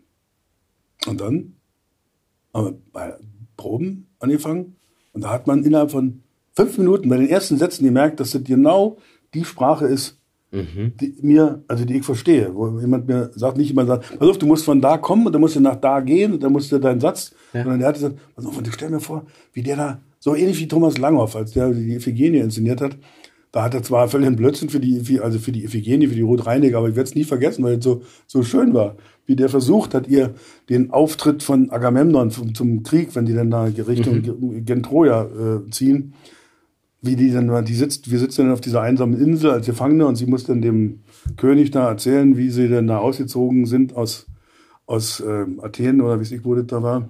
Und dann erzählt sie die ganzen großen äh, Krieger auf, die da kommen und, und der Langhoff war so ein Fußballfan und sagt, Ruth, du musst dir vorstellen, pass auf, da sitzt der Olympiastadion, Beckenbauer, Schnellinger. Und die, damit kann ich nicht anfangen. Aber, aber ich, konnte, ich dachte, ja, da- das sind ja so die Untertexte, die man braucht als Ja. Du musst ja wissen, wo willst du, wo, wo kannst du dich dranhängen? Und so hatte der, der Intendant eben halt auch diese wunderbare Art, äh, mit einem, einem Bilder zu vermitteln, mit denen man was anfangen konnte. Und schon waren wir ein Dings und eine so, wie ein, Ei und weiß ich nicht, wie, wie man da sagt. Ja. Also, wir passten zusammen wie Arsch auf Eimer und haben die Inszenierung, also es war richtig gut und schon hatte ich einen Haufen Freunde in der Kantine. Okay. War unglaublich. Ich dachte, ihr seid so ein blödes Mistvolk. Aber gut. Hatte immer noch nichts mit meiner Ausreise zu tun. Die kamen dann erst während der Zeit noch in Potsdam. Da kam das dann dazu, dass Freunde von uns, meine Frau wollte, meine- da wollte ich dann schon länger immer weg, weil auch Freunde von uns, die hatten dann auch angefangen, sich um Ausreise zu bemühen. Und dann habe ich gesagt, lass uns doch hier weggehen. Meine Frau war inzwischen schon als Lehrerin fertig, hat auch gerne unterrichtet. Sie hat Geschichte und Kunst gemacht, aber sie hat eigentlich an der Schule das große Glück, dass sie in allen Klassen Kunst macht. Deswegen musste sie nicht Geschichte machen. Und sie Aber konnte- konnte sie Lehrerin werden, ohne irgendwie auf irgendwas zu schwören, was vielleicht nicht so cool ist? Naja, sie war ja in der FDJ. Und in Okay. der Partei musste man nicht. In die Okay. Partei musste man jetzt nicht unbedingt. das war schon eine Sache, die, also man, wenn man, wenn man schlecht war, dann musste man, also da hatte ich auch so eine Kommilitonin, die an der Schauspielschule eigentlich nach meinen Befürworten, äh, und die hat gewusst, die fliegt jetzt raus, sie ist so schnell in die Partei eingetreten. Und schon ist sie nicht rausgeflogen. Da bin ich auch wieder hingegangen zum Direktor und habe mich beschwert. Ich dachte, Was ist denn das für ein Scheiß? Die, ist, äh, die ist doch eindeutig aus dem Grund in die Partei eingetreten, weil sie nicht, weil sie nicht rausfliegen will. Weil ihr werdet keine junge Genossin rausschmeißen. Und was hat er mir gesagt? Ach, Detlef, entschuldige, dass wir dich nicht gefragt haben, ob du auch in die Partei willst. Ich dachte, ihr versteht überhaupt nichts. Verdammt nochmal. Es ist so blöde. Okay. Und dann hat sich dann zugetragen, dass dann ist ein einseitiges Gespräch. Du fragst ja nicht, weil ich rede die ganze Zeit, aber ich weiß nicht, ob das Für mich ist das okay. Ich esse ja das irgendwie für Süßigkeiten. dich? Für mich ist das Weil manchmal, meine, Frau- ich habe diese Geschichte ja nun, wie du dir denkst, hast nicht zum ersten Mal erzählt. Meine Frau sitzt ja meistens immer neben mir und ja, hör mal auf jetzt, das interessiert doch keinen. Nee, das ist aber sehr, ich denke, das spannend. ist interessant. Das ist total interessant, weil das äh, ich, ich habe ja versucht, über dich so ein bisschen was zu lesen und äh, genau diese Zeit schien auch da mir ein bisschen spannend. Es gibt gar nicht so viel über dich zu finden. Ähm, Nee, Weil- so muss man ja auch nicht. nö, überhaupt, das ist, das ist ja richtig. Aber die, wenn man so ein bisschen sich fragt, warum werden Leute so, also warum wollen die Schauspieler werden und so. Und gerade die DDR, ich kenne das ja von meinen Eltern, ich komme ja aus der Nähe von, von Dresden und die sind da ja und die haben aber tatsächlich einen äh, ähm, christlichen Hintergrund, wo sie dann auch ein Problem mit dem System hatten und Ja. so weiter und dass es da Probleme gibt. Und wir hatten ja einmal nur kurz geredet, als wir ein Projekt zusammen hatten, dieses, das, das Boingham-Projekt, da da ist mir nur so aufgefallen, so, ah ja, das ist tatsächlich, äh, also ich, für mich ist das immer sehr, sehr spannend, was Leute da so bewegt hat in der Zeit und warum Sachen passiert sind. Ja. Äh, deswegen, nee, äh, unspannend ist es nicht. Aber ich sehe, die, der, der Sekt ist leer. Ich hol einen Nee, ist neuen. noch ein, ein Näschen ist nur drin. Ein kleines Schlückchen zumindest. Aber dann teilen wir das doch auf uns beide auf. Ich stelle mein Glas hier hin und du verteilst das. Ich, bin, ich flitze schnell. Und dann Ich rede auch nicht weiter. Nein, mein Partner, mein direkter Zuhörer ist ja nicht da. Dann denkt ihr jetzt, der Mann führt Selbstgespräche, macht er auch im Moment. Aber manchmal führt man als Schauspieler auch Selbstgespräche. Einfach, wenn man zum Beispiel den Text lernt. Also, ich hätte fast auch singen können. Ich habe nur einmal irgendwo gehört, dass du kalt duschst. Äh, Nein. jeden Morgen oder Nein, und, und dann eine dabei singst. Lüge. Dann absolute hast du gelogen. Ich, nein, ich singe jeden Morgen. Ich singe jeden Morgen. Okay. Das ist immer das Erste, wenn ich aufstehe. Wenn, ich habe schon zu meiner Frau gesagt, wenn du mal hörst, dass im Bad kein Gesang ist, dann musst du dir große Sorgen machen. okay. Aber ich dusche nicht kalt. Ich bin ein Warmduscher. Also nee, kalt ist Okay. für mich die Hölle. Das ist auch gut. Das hätte ich mich schon stark gefragt, weil das würde für mich auch. Meine Frau duscht immer kalt und geht auch immer in den See, solange wie noch nicht zugefroren ist. das krass. könnte ich überhaupt nicht. Nee, auch nicht. Das ist eine Qual. Es soll ja sehr gesund sein, aber irgendwie ist das Quatsch. Meine Frau war übrigens meine erste Freundin. Die kenne ich seit der zweiten Klasse. Okay. Das sind viele Jahre. Ja, wir haben jetzt dieses Jahr unseren 48. Nein, 47. Weil wir haben ja 71 geheiratet. 70 ist der Sohn geboren. 71, dann haben wir jetzt den 77, 47. Hochzeitstag. Boah, krass. Aber wir es schon noch zehn Jahre länger. Das ist auch schön, finde ich. Das ist eine niedliche Geschichte, die muss ich jetzt einfach mal loswerden. Man muss ja ein bisschen angeben, weil wir sind zusammen zur Schule, also seit der zweiten Klasse jedenfalls zusammen. Da hatten wir ein kleines Theateraufführungschen da. Da hat sie, äh, haben wir die, sieben Geißlein gespielt und, und sie hat dann das pfiffige Zicklein da gespielt und ich war der Baum. Im Hintergrund stand und ein paar Blätter an den Armen hatte und nichts zu sagen hatte. Aber meine Schwester hat gesagt, in die bist du verliebt, war in die kleine Zicke Meck, Meck, Meck. Sag ich, hör auf, halt die, halt die Gusche. Aber es war, irgendwie hat sie das richtig erkannt. Also wir waren jedenfalls so, ich war jedenfalls, ja, verknallt und äh, ja, wir sind dann so ein bisschen miteinander gegangen. Also wir waren dann zusammen Eis essen, da waren wir 13, nee 12, da waren die, wann ist man denn zum EOS gegangen? Nach der, nach der siebten Klasse, also zur achten hin. Oder nach der achten. Weiß ich nicht. Jedenfalls, vorher gab es schon noch die Situation, dass wir zusammen schon so ein bisschen Händchen haltend äh, durch die Felder gegangen sind und ich mich dann gewagt habe, ihr einen Kuss aufzudrücken und sofort eine Schelle gekriegt habe. Zu Recht. Aber natürlich macht man nicht einfach so. Genau. Und dann, ja, und dann ist sie zur EOS gegangen, also zum Gymnasium. Und ich bin ja in der, ganz normal in unserer gemeinsamen Schule geblieben. Und dann, und also ein Jahr war dann vergangen und ich dachte, das ist irgendwie, dann hast du ja am, wir haben in Kaulsdorf gewohnt, da gibt es einen See, der so ein frei mit so einem frei, also frei nicht offiziell Freibad, sondern der konnte in so ein Badesee halt, der war auch immer sehr beliebt und sehr gut besucht. Da hat man natürlich mit Mädchen rumgeflirtet und ich hatte ja auch, wie gesagt, lange Haare und sah noch relativ nett aus, hatte schmale Hüften, breite Schultern und oh, so, blub, und dachte aber, alle Mädels sind blöde. Das ist halt Lift. Also Gabi ist, gibt ja nichts anderes. Und dann dachte ich mir so, die wohnt ja auch in Kaulsdorf, aber auf der anderen Seite von der Bahn. Ja. Also ich muss ja mit der Bahn, muss ja von der, die wird vielleicht um die gleiche Zeit Schulschluss haben wie ich, also gegen zwei. Dann muss ich ja mit der Bahn nach Kaulsdorf fahren und dann muss ich ja da aussteigen. Gibt ja nur einen Ausgang da, also wirst du dich mal da postieren.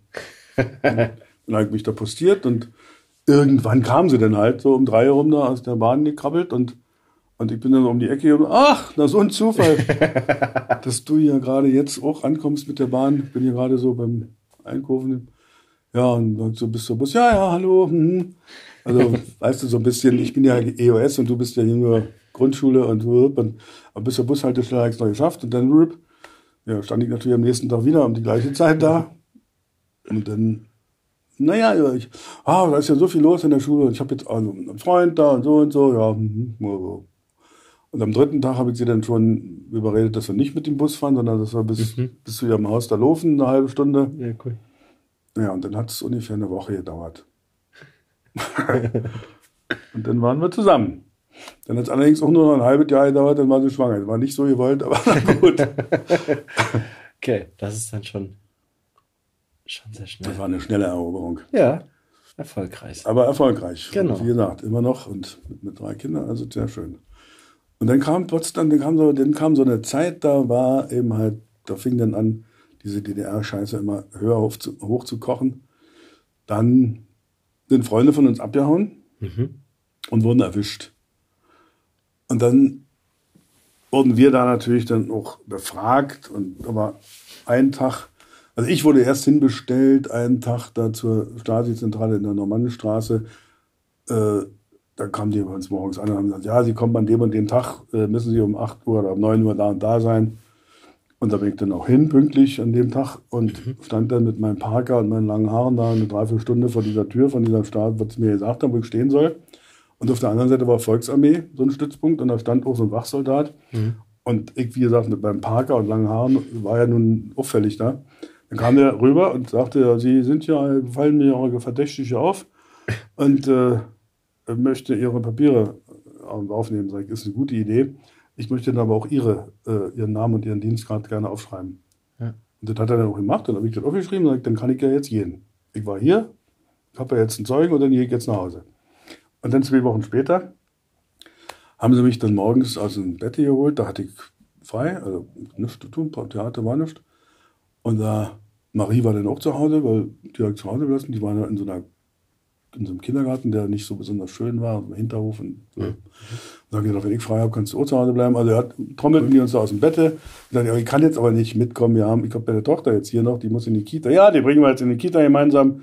Dann sind wir in das Polizeiauto da reingestiegen und dann sind wir da um die Ecke gefahren und gesagt, hier ist es. Hier soll eine Kita sein. Sag ich, ich habe das nicht mehr ausgedacht. Hier ist eine Kita, ja. Okay.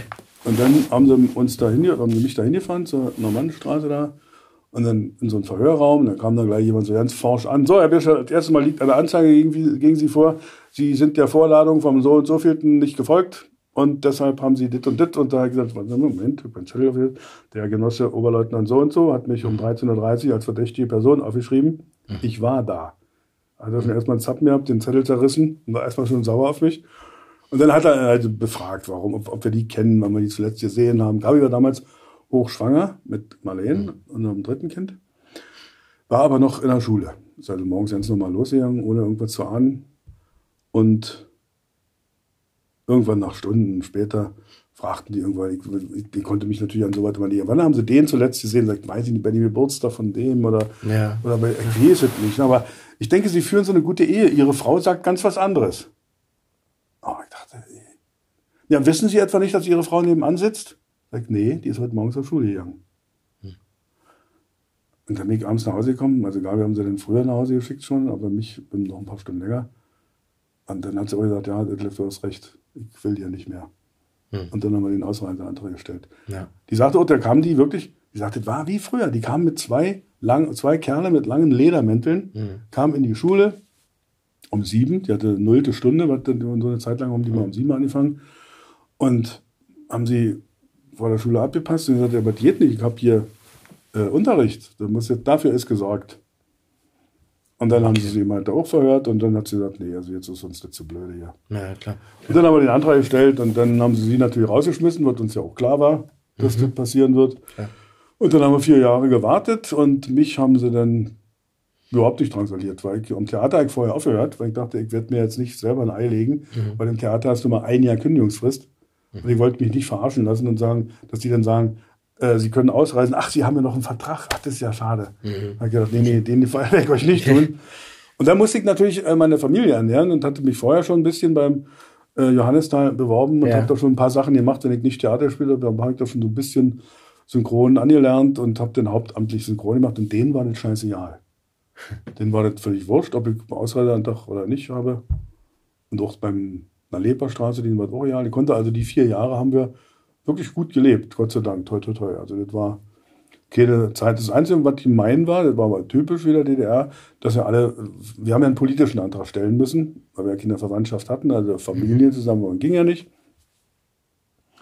Also politischen Antrag nach Österreich, weil wir dachten, vielleicht sind die politischen Verhältnisse nicht ganz so eng und nicht so verbissen. Also doch enger, aber positiv enger Ja. und nicht so verbissen wie BRD oder gar Westberlin.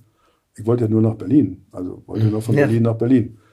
Und deswegen haben wir einen politischen Antrag nach Österreich bei gleichzeitiger Entlassung aus der Staatsbürgerschaft. So nach dreieinhalb Jahren haben wir uns dann hin. Also Gabi wurde alle drei Monate immer einbestellt und der wurde gesagt, sie kommen hier nie raus, auch als Rentner nicht. Wir können auch äh, irgendwas uns überlegen mit den Kindern und so. Ja. Ah ja, pf, ja, wir haben uns aber trotzdem noch nicht beirren lassen, dann immer wieder. Und wenn sie, wir haben immer alle halbe Jahre einen neuen Antrag gestellt. Wenn wir uns weiter bombardieren mit diesen, dann werden wir sie verklagen wegen, weiß ich nicht, was, wegen Miss, wegen, keine Ahnung, wegen Beamtenbeleidigung, oder. Hm. Und irgendwann bestellten wir uns dann ein und haben gesagt, ja, Ihr Antrag auf Ausreise ist genehmigt. Haben uns dann einen frischen Antrag äh, über den Tisch gereicht. Da stand dann das Datum vom, ich sag mal jetzt, Oktober drin. Den musste man dann schön ausfüllen. Wann wir denn den Ausreiseantrag gestellt haben, stand natürlich nicht äh, 1980, sondern da stand dann 1983, Oktober drin. Und dann hätten sie uns dann halt im November vielleicht rausgelassen und hätten dann bei der UNO gesagt, sehen Sie, unsere Bürger stellen im Oktober den Antrag und im November sind sie raus. Aber äh, ich habe dann natürlich in meiner ewig immer wieder Sturheit gesagt, und was ist jetzt mit der Entlassung aus der Staatsbürgerschaft? Ja. Weil das stand ja immer bei uns drin. Ja. Ja, die Entlassung aus der Staatsbürgerschaft kann nur beantragt werden, wenn die Ausreise genehmigt ist. Sag ich, na, die ist ja jetzt genehmigt. Mhm. Ja, dann müssen wir es besonders beantragen. Sag ich, na, dann machen wir das jetzt. Ich möchte nicht als DDR-Bürger ausreisen. Mhm. Dann haben wir das waren, das kann immer dauern. Sag ich, dreieinhalb Jahre gedauert, jetzt Ja. kann ich wohl noch weiter warten. Und dann haben sie uns ein halbes Jahr später haben wir dann die Ausreise bekommen. Und das war auch nicht so spektakulär, wie viele immer behaupten, so innerhalb von 24 Stunden muss man das Land verlassen. Weil man musste vorher, und das muss meiner Meinung nach, musste das jeder, der offiziell ausgereist ist, da kriegst du von der, von der Dienststelle da, vom MDI oder was weiß ich, so einen Laufzettel, wo alle Banken der DDR aufgelistet waren. Waren ja nicht so viele, aber da musstest du hin und musstest dir einen Stempel holen, dass du schuldenfrei bist. Dass du keine, weil die wollten ja keinen ausreiten lassen, der 200.000 Ja, Euro klar. Kredit hat oder sowas. Hm. Und dann sind wir da hin. Also Gabi ist zur Staatsbank, ich bin da zur Sparkasse. Ne?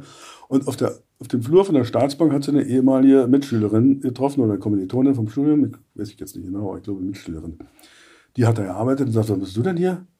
Weil meistens sind dann nur Leute wegen Ausreise dahin. Und sagte, ja, wir wollen nach Österreich und so. Ach, das ist ja witzig. Wenn ihr nach Österreich wollt, dann weißt du denn, dass man da ein Ausländer-Devisenkonto einrichten kann? Weil die wirtschaftlichen Verbindungen DDR und, äh, und Österreich waren ja eigentlich so besser als zur BRD. Nee, hat man natürlich nicht gewusst. Ja, ihr könnt dann, an- wenn ihr nach Österreich ausreist und habt auch die Ausreisegenehmigung nach Österreich, dann könnt ihr ein Ausländer-Devisenkonto einrichten und dann kann man das eins zu eins umtauschen. Sehr gut. Nun hatten wir nicht so viel Geld, aber wir haben uns dann natürlich bei Freunden, wir haben das allen gesagt, wie wir so kann. Und also, jetzt hatten wir 30.000 Eu- Euro D-Mark und also Ostmark. Und dann bin ich dann zur Staatsbank und habe gesagt, ich möchte ein Ausländer-Devisenkonto einrichten. also der- bum, bum, das Herz hat geklopft wie sonst, weil ich dachte, oh Gott, wenn die jetzt fragen, woher wissen Sie das? Und woher haben Sie das Geld überhaupt? Denn Sie seit vier Jahren ist Ihre Frau arbeitslos und sonst was. Ich könnte, äh. aber wir haben es gemacht. Und dann sind wir nach Österreich, da war ich dann noch bei Austrian Airlines, die war in der Warschauer Straße, hatten die ja so ein, so ein Flugbüro. Weil ich dachte, wenn schon, denn schon, mit bei denen hin. Aber gesagt, wir sollen am 3.4. haben wir Ausreisetermin.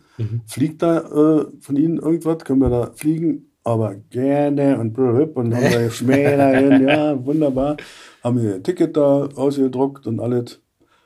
Und dann mussten wir wieder zum Amt. Und wie wollen Sie denn ausreisen? Sagt er hier mit Austrian Airlines und so. Das ist nicht erlaubt. Das muss ja mit Devisen bezahlt werden. Das äh, müssen Sie umtauschen. Die müssen mit Interflug fliegen. Bin ich da zur Interflug. Die flogen auch an dem Tag, aber Stunden Okay. später oder sowas. Ja. Dann habe ich bei denen ein Ticket da gekauft und bin dann aber wutentbrannt zu den Österreichern da hingegangen. Und dann, warum haben Sie mir das nicht gesagt, dass ich ja nicht, Mhm. dass ich mit Ihnen ja nicht fliegen darf? Oh, junger Mann, Sie haben doch jetzt Tickets von Lufthansa. Die nehmen wir gerne in Zahlung. Und dann haben sie die Tickets von Lufthansa genommen und wir haben die Tickets von Austrian Airlines gekriegt und sind dann doch geflogen. Ja, geil. Und dann haben, Ja, die, cool. dann haben die uns freundlicherweise auch noch in die erste Klasse gesetzt. Ja, Ja, das war echt, äh, also die Abreise war schon bei aller Heulerei mit der Familie, die da am Flughafen rumstand. Ich wollte gerade fragen, wie das da so gelaufen ist, dass dann, also in deiner Familie war es ja durchaus äh, angesehen, nicht in der DDR bleiben zu wollen oder das Regime nicht anzuerkennen. Und dann geht da jemand. Wer Bist du eigentlich der, du hast nur eine Schwester oder hast Ich du? habe noch eine Schwester, Ja. eine, ja. Und du warst der große Bruder? Nee, der Kleine. Der kleine. Kam das, also war das, kam das gut an oder war das schwierig zu Nee, vermitteln, zu sagen, wir kam- können jetzt gehen und ihr Es bleibt kam hier? Oder? gut an, aber natürlich mit, also vor allen Dingen bei meiner, bei meinen Eltern kam es natürlich mit großen Ängsten an. Also vor allen Dingen, also erstmal haben sie, ja, jetzt gut, Gabi war Lehrerin, die hatte schon sechs Jahre Berufserfahrung, haben schon gedacht, naja, die wird vielleicht schon wieder, aber dieser doofe Schauspieler, was soll denn der da im Westen machen? Also war ja nur nicht so, dass ich im Osten Bäume ausgerissen habe. Da war ich ja auch, entschuldigt bitte, ich habe gerülpst. Macht der Sekt. Flop. Ähm, ich gieße mir jetzt einfach ganz frech ein. Äh, nee, die waren also meine Schwester und mein, mein Schwager waren neidisch, würde ich sagen, aber sie hatten nicht den Mut, das auch zu machen. Das Okay. will ich aber auch niemandem vorwerfen, um Gottes Willen. Ja. Die waren, die waren, die waren wohl, sieht wir, hatte, mein, mein Schwager war selbstständig, der hatte so eine Latschenbude, hatte ein Segelboot und also den hat's, sofern man nicht politisch aneckt, musste dich ja da nicht unbedingt dort stören, wenn du da deine Freiheit auf deinem Segelboot hast und tuckerst da rum, hast ein kleines Häuschen und äh, geht dich die Politik ja eigentlich nicht an. Also das ist ja immer erst, wenn man irgendwo mal sagt, ich möchte das nicht, bumm, brennst du gegen eine Wand. Ja. Und dann hast du irgendwann so viele blaue Flecke, dass du sagst, nee, jetzt ist mir das zu blöd. Ja, aber ja, das war bei denen ja nicht. Und deswegen haben sie sich jetzt nicht getraut, obwohl mein Schwager einen Bruder im Westen hatte und den auch schon mal, also zur Beerdigung seiner Mutter im Westen war und dachte, oh Mann, das ist alles so anders. Und, mhm, aber es fehlt der Mut, es will schlichtweg haben sie sich nicht getraut, aber haben mich dann entsprechend beneidet, aber waren natürlich auch trotzdem heulend standen sie da alle am Flughafen. Ja. Äh, ja, wir waren ja auch nicht gerade äh, euphorisch, weil man natürlich nicht wusste, was Ja. passiert denn jetzt. Das ist ja, ja, klar haben wir uns klar gemacht, dass man im Westen anders arbeiten muss als im Osten, um so ein bisschen, also wir haben zwar nicht unbedingt, aber ich habe in Potsdam, weiß Gott, eine Ellbogengesellschaft erlebt. Die Leute, Ja. die nach Berlin wollten als Schauspieler, da war nicht so von, oh, wir sind alle ein Ensemble und alles Freunde, Ja, ja, okay. toll. In der In- Inszenierung vielleicht schon, aber auch da war es nicht so. Auch da versuchte jeder den anderen an die Wand zu spielen, wenn er irgendwie konnte und wenn der Regisseur nicht aufgepasst hat, okay. dann waren eben halt die Egos, die in der Hauptsache ich falle auf. Und das, also, von daher kannte ich das schon und war und dachte, das kann ja im Westen nicht viel anders sein. Ein bisschen Schiss hatte ich vor, weil ich wollte ja hauptsächlich so mein Geld verdienen mit Synchron. Das hatte ich inzwischen so ein bisschen Blut geleckt in Johannisthal, obwohl Ja. es mir da nicht wirklich Spaß gemacht hat, weil es einfach viel zu, hm, wie soll man sagen, viel zu streng alles war, viel zu diktatorisch alles. Das war halt so, die, die Texte waren vorgegeben, die waren synchron, die waren gut geschrieben, aber die waren eben halt festgelegt, wie, Okay. wie in Stein gemeißelt. Und das ist schon mal blöd, weil manchmal hast du Satzstellungen, die man einfach nicht sprechen kann oder wo du merkst, das sind jetzt einfache Leute, die da oben reden. Und das ist Theatertext, den ihr hier geschrieben habt. Das ist künstliche Kacke. Weil im Westen Synchron ja viel lockerer dann immer so. Also, und wenn du dann irgendwas nie aussprechen konntest, musstest du eben halt so lange, bis es einigermaßen klang, während im Westen dann, dann nehmen wir ein anderes Wort. So Ja, völlig okay. egal. Aber das war im, im, im Osten eben halt immer, das war eben halt wie in Stein gemeißelt und die Takes waren auch nicht drei Sätze, sondern manchmal 30 Sätze, weil der Regisseur meinte, naja, der spricht ja auch in einem Bogen, das können wir doch jetzt nicht auseinanderfledern, das kriegt ihr doch nie zusammen. Seite, oder? Ein 30 Manchmal hatte ich zwei Seiten in der Hand. Ah, okay. Also völlig bescheuert. Das hatte mit Synchron nichts zu tun. Weil das konntest du nicht. Du kannst drei Sätzchen kann man sich notfalls noch auswendig lernen und Ja, hochgucken und sich darauf konzentrieren, wie atmet der, wie, wie ist der, das hatte nichts mit Synchron zu tun. Aber es hat natürlich äh, ein, ein Fundament an, an Synchronkenntnis vermittelt. Also du hast den, du hast den Job auf die harte Schule äh, gelernt. Das hat mir dann auch geholfen. Aber, aber wir sind dann jedenfalls ausgereist und sind in Wien angekommen. Da hat uns eine befreundete Familie abgeholt, die wir ja nicht kannten. Okay. Aus unserem Freundeskreis aus Ostberlin, da sind ja mehrere Leute fast so zeitgleich immer so im Monat, die waren äh, ja vorher ausgereist und die haben Kontakt zu Österreichern gesucht, um uns zu unterstützen, weil die hatten gedacht, wenn jetzt aus Österreich noch jemand an die DDR-Behörden schreibt, wann kommen dann unsere Freunde endlich mal? Und die haben dann auch an den, an den Bundeskanal, an den Kreisky geschrieben, dass ihre Freunde schon so lange Ausreiseantrag stellen. Wir kannten die ja nicht. Die haben die nur aufgetan über Internet oder also Internet, ja, war es ja nicht Quatsch, einfach über so Telefon und Ja. Fragen und, und Reden mit anderen Dissidenten oder so auch immer.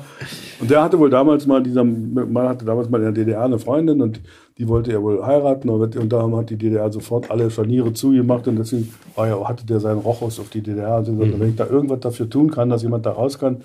Und die holten uns dann am Bahnhof ab, am Flughafen ab und brachten uns dann in so ein Hotel. Wir haben dann erstmal bei denen noch ewig gesessen und haben uns dann am nächsten Tag zur Sparkasse zu so einer, in, in Wien gebracht. Dann hatte ich das große Glück, wir hatten ja nur einen Fremdenpass. Wir ja- Unser Ausweis hatten wir nicht. Wir waren ja, aus, wir waren ja staatenlos. Ja. Da stand dann also richtig so Fremdenpass. Und damit hätte mir ja kein normaler Bankbeamter ein Konto eröffnet. Weil wo wohnen Sie denn? Wer sind Sie denn überhaupt? Ja. Aber da war der Azubi, junge Frau da gerade dran. Und die sagte, wie viel, geht, wie viel Schilling geht's denn? Sag ich, da war, ich weiß nicht, aber das waren ungefähr 210.000. Ich glaube, das war 1 zu 7 oder so, was war der Kurs. Ah, hat die gleich, ich darf so ein großes Konto eröffnen. Hat nach Jahren gefragt. Hat das alles auszufüllen. Und ich hatte unterschrieben und dann hatten wir das Konto in, in Wien. Dann sind wir, wir wollten ja nur nach Westberlin. Es ging ja nur Ja. von da nach da, eigentlich von, Kreuzberg, äh, von Lichtenberg nach Kreuzberg. Und dann sind wir, mussten wir nach Gießen, mit dem Zug von Wien sind wir dann nach Gießen, in eine große Auffanglager und wir hatten das Pech, dass zu der Zeit gerade wieder so die DDR wieder so eine große Ausschüttung gemacht hat. Die hatten ja immer mal jedes Jahr oder manchmal alle halbe Jahr so, eine, so mehrere tausend Leute, ihren, deren Ausreise genehmigt wurde dann so. Und zu so einem Block gehörten wir gerade. Also Gießen, das Auffanglager Gießen war einfach nur rappelvoll. Ja. Bei jeder Anmeldestelle wurde irgendwie, musstest du Stunden stehen, das kannte man ja nur schon vom Osten, aber es war einfach Kacke. Und dann war so ein, das Einwand, das Büro da, wo die Bundesländer verteilt wurden. Und da standen wir, und nach, weiß ich nicht, zwei, drei Stunden kamen wir dann mal ran.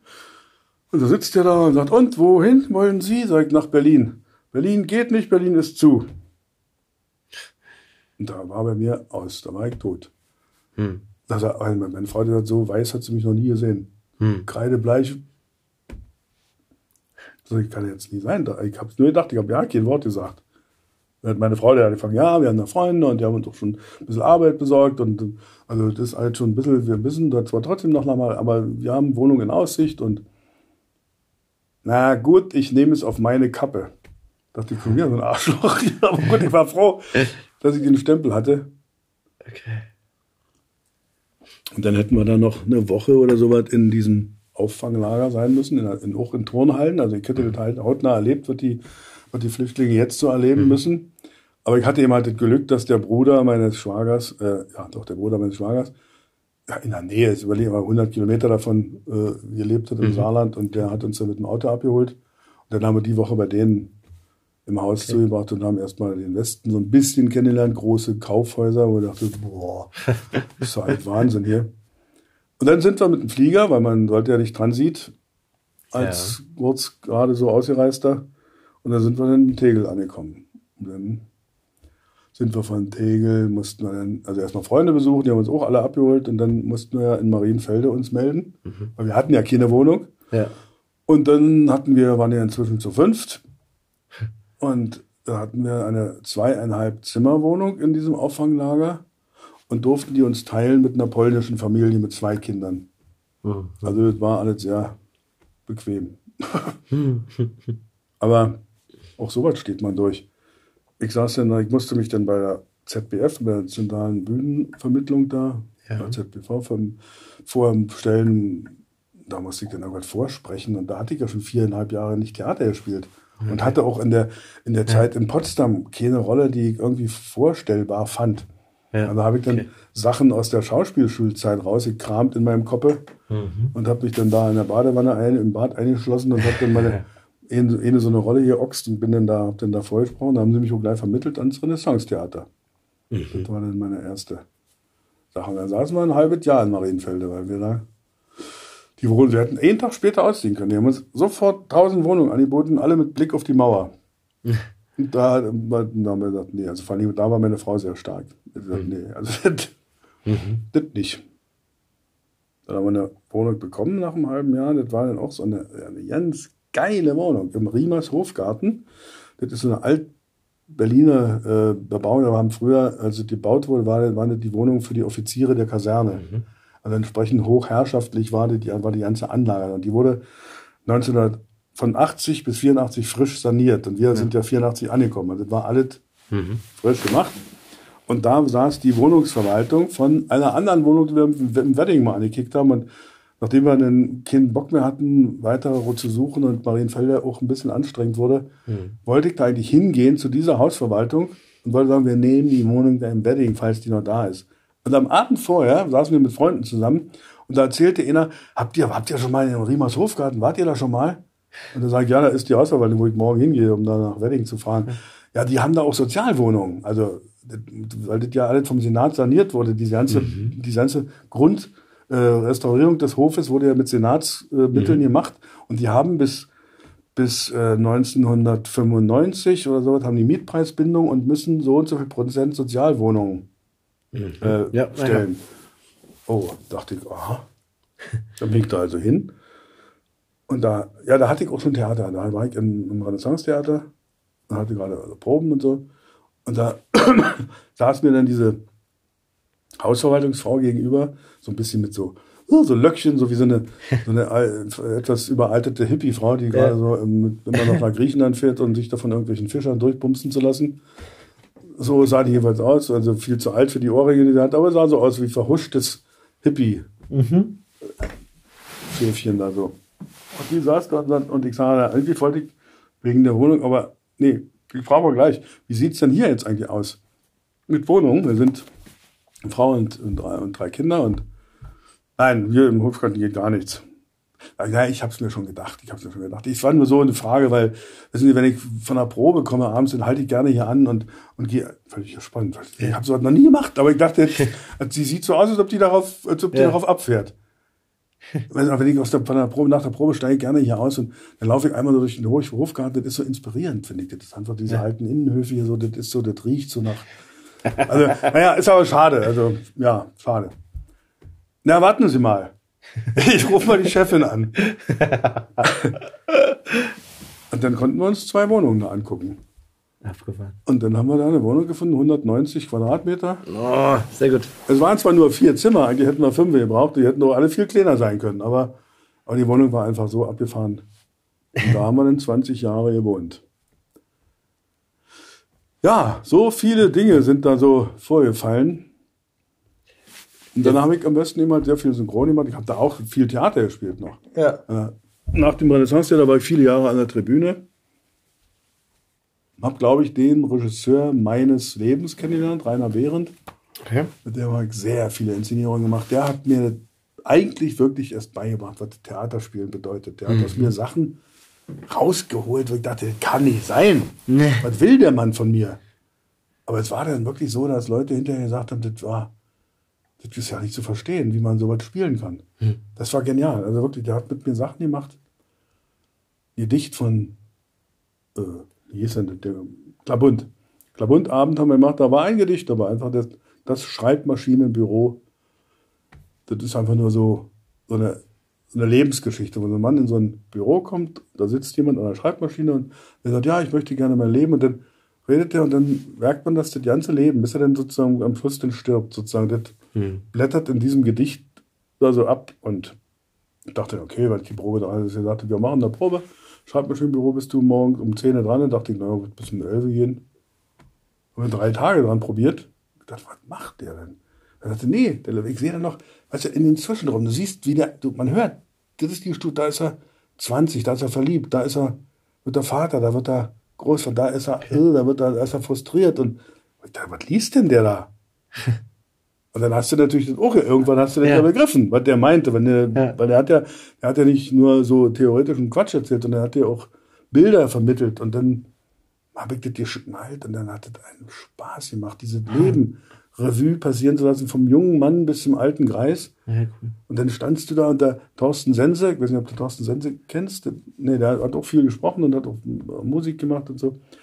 Aber mit dem habe ich auch Theater gespielt, der hat sich, er hat gesagt, er war sechsmal und hat sich in die zweite Reihe gesetzt, weil er nicht verstanden hat, was ich da mache. und das war, und das, so war Rainer Behren für mich. Das war für mich also der, der größte Theaterregisseur überhaupt. Und der, was mir rausgeholt hat, war genial. Das heißt, wir, du bist jetzt über Umwege nach Westberlin gekommen, Ja, hast, äh, bist am Theater angestellt und machst auch schon Synchron. das habe äh, ich da weiter? sofort parallel gemacht, ja. Und äh, bewegen uns jetzt, in welchem Jahr sind wir? Also 84 bin ich angekommen. Mit, wir haben im Oktober habe ich angefangen, im September habe ich angefangen am Renaissance-Theater, 84.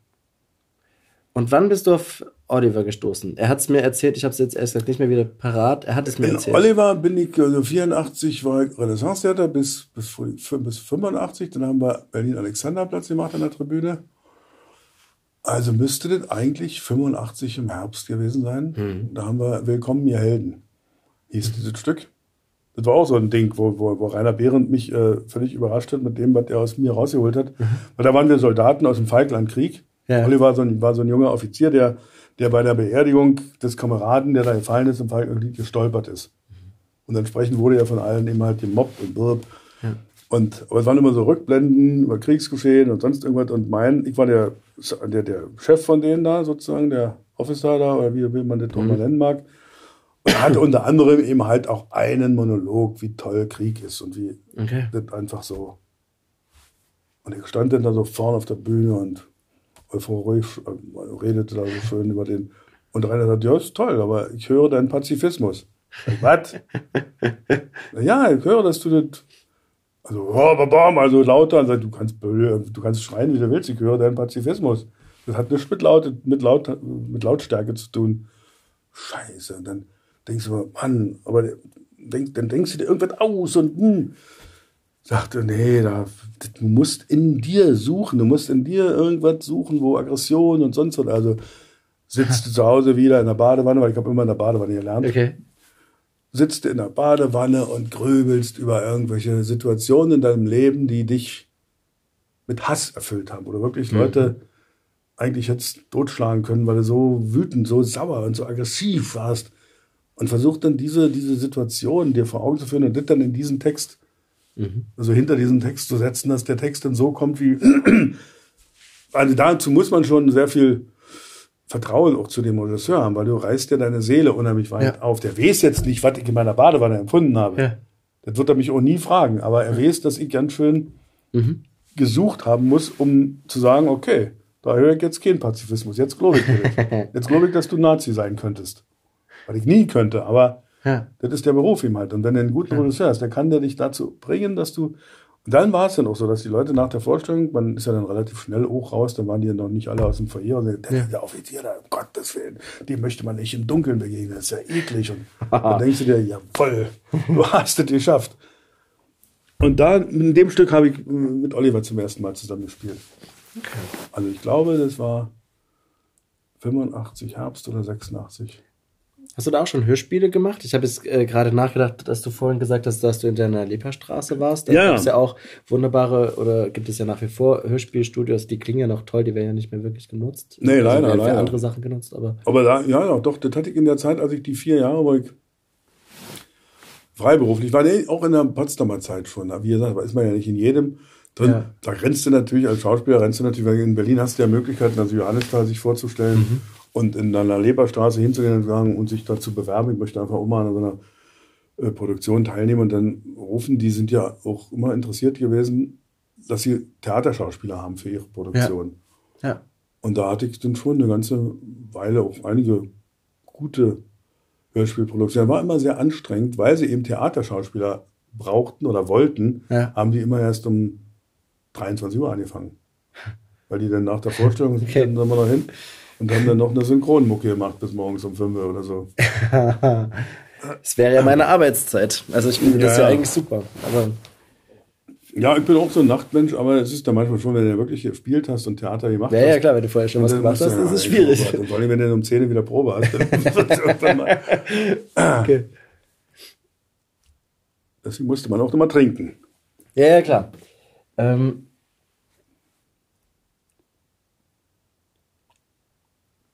ich überlege noch gerade. Äh, es lässt sich ja nicht vermeiden, über deine, äh, auf deine äh, Rolle zu kommen, die, die viele ja kennen mit George Clooney, dass du ja so, irgendwann ja. angefangen hast, das auch zu machen. Äh, aber ähm, Ach, bevor wir vielleicht kommen wir auch gar nicht mehr drauf. Ich, viel interessanter finde ich, wie ist denn, also ich habe dich als letztes im Babylon Berlin gesehen. Ja. Ne? Da hast du noch mal äh, den Bürgermeister. äh, Gustav Bö Bös Bös, ja, ne, genau. gespielt. Ähm, und warst auf einmal warst also wieder im, im Fernsehen zu sehen. Du hast ja auch verschiedene äh, Serienfiguren auch gespielt im, im Fernsehen. Mhm. Wie, wie gibt es denn für dich eigentlich eine bevorzugte Weise als Schauspieler? Also bist du mittlerweile eher ein Mikrofonschauspieler oder sagst du, ach, irgendwie ist mir die Abwechslung ganz recht? Also für Oliver war es, glaube ich, dass er meinte, ich liebe die Abwechslung und Mhm. habe so ganz viele Sachen gemacht und hat dann da seine Nische gefunden. Aber wie ist denn das äh, für dich? Also du bist anscheinend ja noch überall so zu sehen und bist, äh, machst es noch, aber Ja, aber ich habe ähm, Referenzen auf jeden Fall von dem, mit dem Mikrofon. Ich würde sagen, meine erste Adresse wäre immer, ich mache es nicht mehr, weil da fühle ich mich jetzt auch nicht mehr sicher. Vielleicht ist das albern, aber ist mir, wäre mir dann auch vielleicht zu anstrengend. Also Theater ist, ist eigentlich die Heimat. Ja. Also da, dafür habe ich auch gelernt. Das waren die drei Jahre Schauspielschule, waren ja nur für Theater. Da gab's, also das war sogar verpönt, wenn man da nebenbei äh, Hörspiele oder irgendwo gemacht hat oder Synchron, das war eigentlich, war, war man da nicht gerne gesehen beim, an dieser Schauspielschule. Die war wirklich für Theaterausbildung da, haben sie auch gut gemacht. Und ich muss auch sagen, also gerade durch den Rainer Behrendt habe ich die meiste, die meisten, und das waren bestimmt acht Stücke, die, ich da so gemacht habe, wo, wo wirklich was mit, mit Verwandlung zu tun hat. Mhm. Während zum Beispiel, und also das letzte wäre Film für mich. Das steht ganz hinten an. Okay. Äh, das zum Beispiel mit dem Bös war auch eine Verwandlung. Aber die habe ich der Maske zu verdanken und dem Ja. Kostüm. Ja. Aber nicht irgendeinem Regisseur, der mich in diese Rolle hineingebracht hat. Ja. Weil es hat da keine Regie stattgefunden. Mhm. Also ich war schwerst enttäuscht. Ich habe das jetzt noch nicht gesehen. Ich werde es mir dann irgendwann im ARD nächstes Jahr angucken. Ich glaube, dass die, dass die Bilder und dass die ganze Serie sicherlich sehr gut gemacht Ja, ist. funktioniert gut. Aber dazu brauche ich nicht Schauspieler sein. Mhm. Weil dazu brauche ich nur so die Begabung so weit zu haben, dass ich meine Worte auswendig kann. Mhm. Dass ich, also es hat mit mir keine Sau irgendwas gearbeitet. Okay. Also wenn mich jemand fragen würde, wie war denn die Arbeit mit der Dick war, sag ich nur, welche Arbeit denn? Der hat mit dem Beleuchtungsmeister, mit dem Kameramann, mit allen möglichen gearbeitet, aber nicht mit mir. Also er hat mir, die haben mir eine, eine Marke gemacht, bis wohin latschst du jetzt, guckst du nach rechts, dann noch ein bisschen höher den Kopf, ja, so ist gut. Und dann mal drehen nochmal, pass auf, du kommst drin. Das war der Bürgermeister, der eine reale Figur. Und da kommt keine Sau irgendwann und sagt dir mal, was nur wir glauben, dass der Bürgermeister ein ganz schräger Typ war, der war, oder der war ängstlich, oder der war Ja. so richtig hau drauf, oder der war irgendwas. Nein, kein Mensch sagt dir irgendwas. Okay. Die gehen vielleicht davon aus, dass du dich selber kümmerst. Ja, das okay, weiß aber ich nicht, aber, ja aber du weißt doch nicht, welche Idee der Regisseur hat. Beim, Genau. beim, dem, beim Theater, also Also der, der Behrend hatte immer, der hatte Bilder und Visionen. Ja. Und die, äh, deswegen hatte das ja keinen Sinn, mit einer vorgefertigten Rolle, so Ja. wie in den 20er Jahren, wo jeder immer mit seinem fertigen Text auf die Bühne kam und hatte, hatte dargestellt, weil du weißt ja nicht, was, was, der, was der Regisseur jetzt aus der Sache drehen will, wo der das hinhaben will. Aber dazu musste mit dem Schauspieler mal reden und nicht nur ihn verkleiden. Ja. Also ich fühlte mich sehr gut angezogen, wirklich. Also wenn da, wenn man da einen Preis für die beste Nebenrolle, würde ich sagen, das kriegt auf jeden Fall die Maske und das Kostüm, aber nicht ich, weil ich habe das gemacht. Also ich fühlte mich da echt eher verarscht. Ich habe auch meiner Agentin gesagt, sie soll mich ruhig rausschmeißen aus ihrer Agentur, weil ich habe keinen Bock auf Drehen. Okay. Weil ich finde Drehen stinke langweilig, weil du sitzt 80 Prozent des Tages rum, musst äh, in den Startlöchern hängen, dass du dann ad hoc da bist. Okay, ist eine Leistung, die muss man bringen, aber das hat nichts damit zu tun, weil sie casten heutzutage ja so lange, Ja. bis sie den gefunden haben, den sie als Typen genau so haben wollen. Und dann Ja. sagen sie dir, bloß nicht spielen. Ja. Bloß nicht spielen. Einfach nur das Denken und der Text muss flüssig runterkommen, aber bloß jetzt Okay. nicht noch irgendwie eine Stirn runzeln oder irgendwas. Nein, nein, nein, bloß nicht spielen. Okay. Klar, kann ich auch verstehen. Die Kamera ist groß drauf und wenn du Ja. ihr Gesicht verziehst, ist irgendwie zu viel.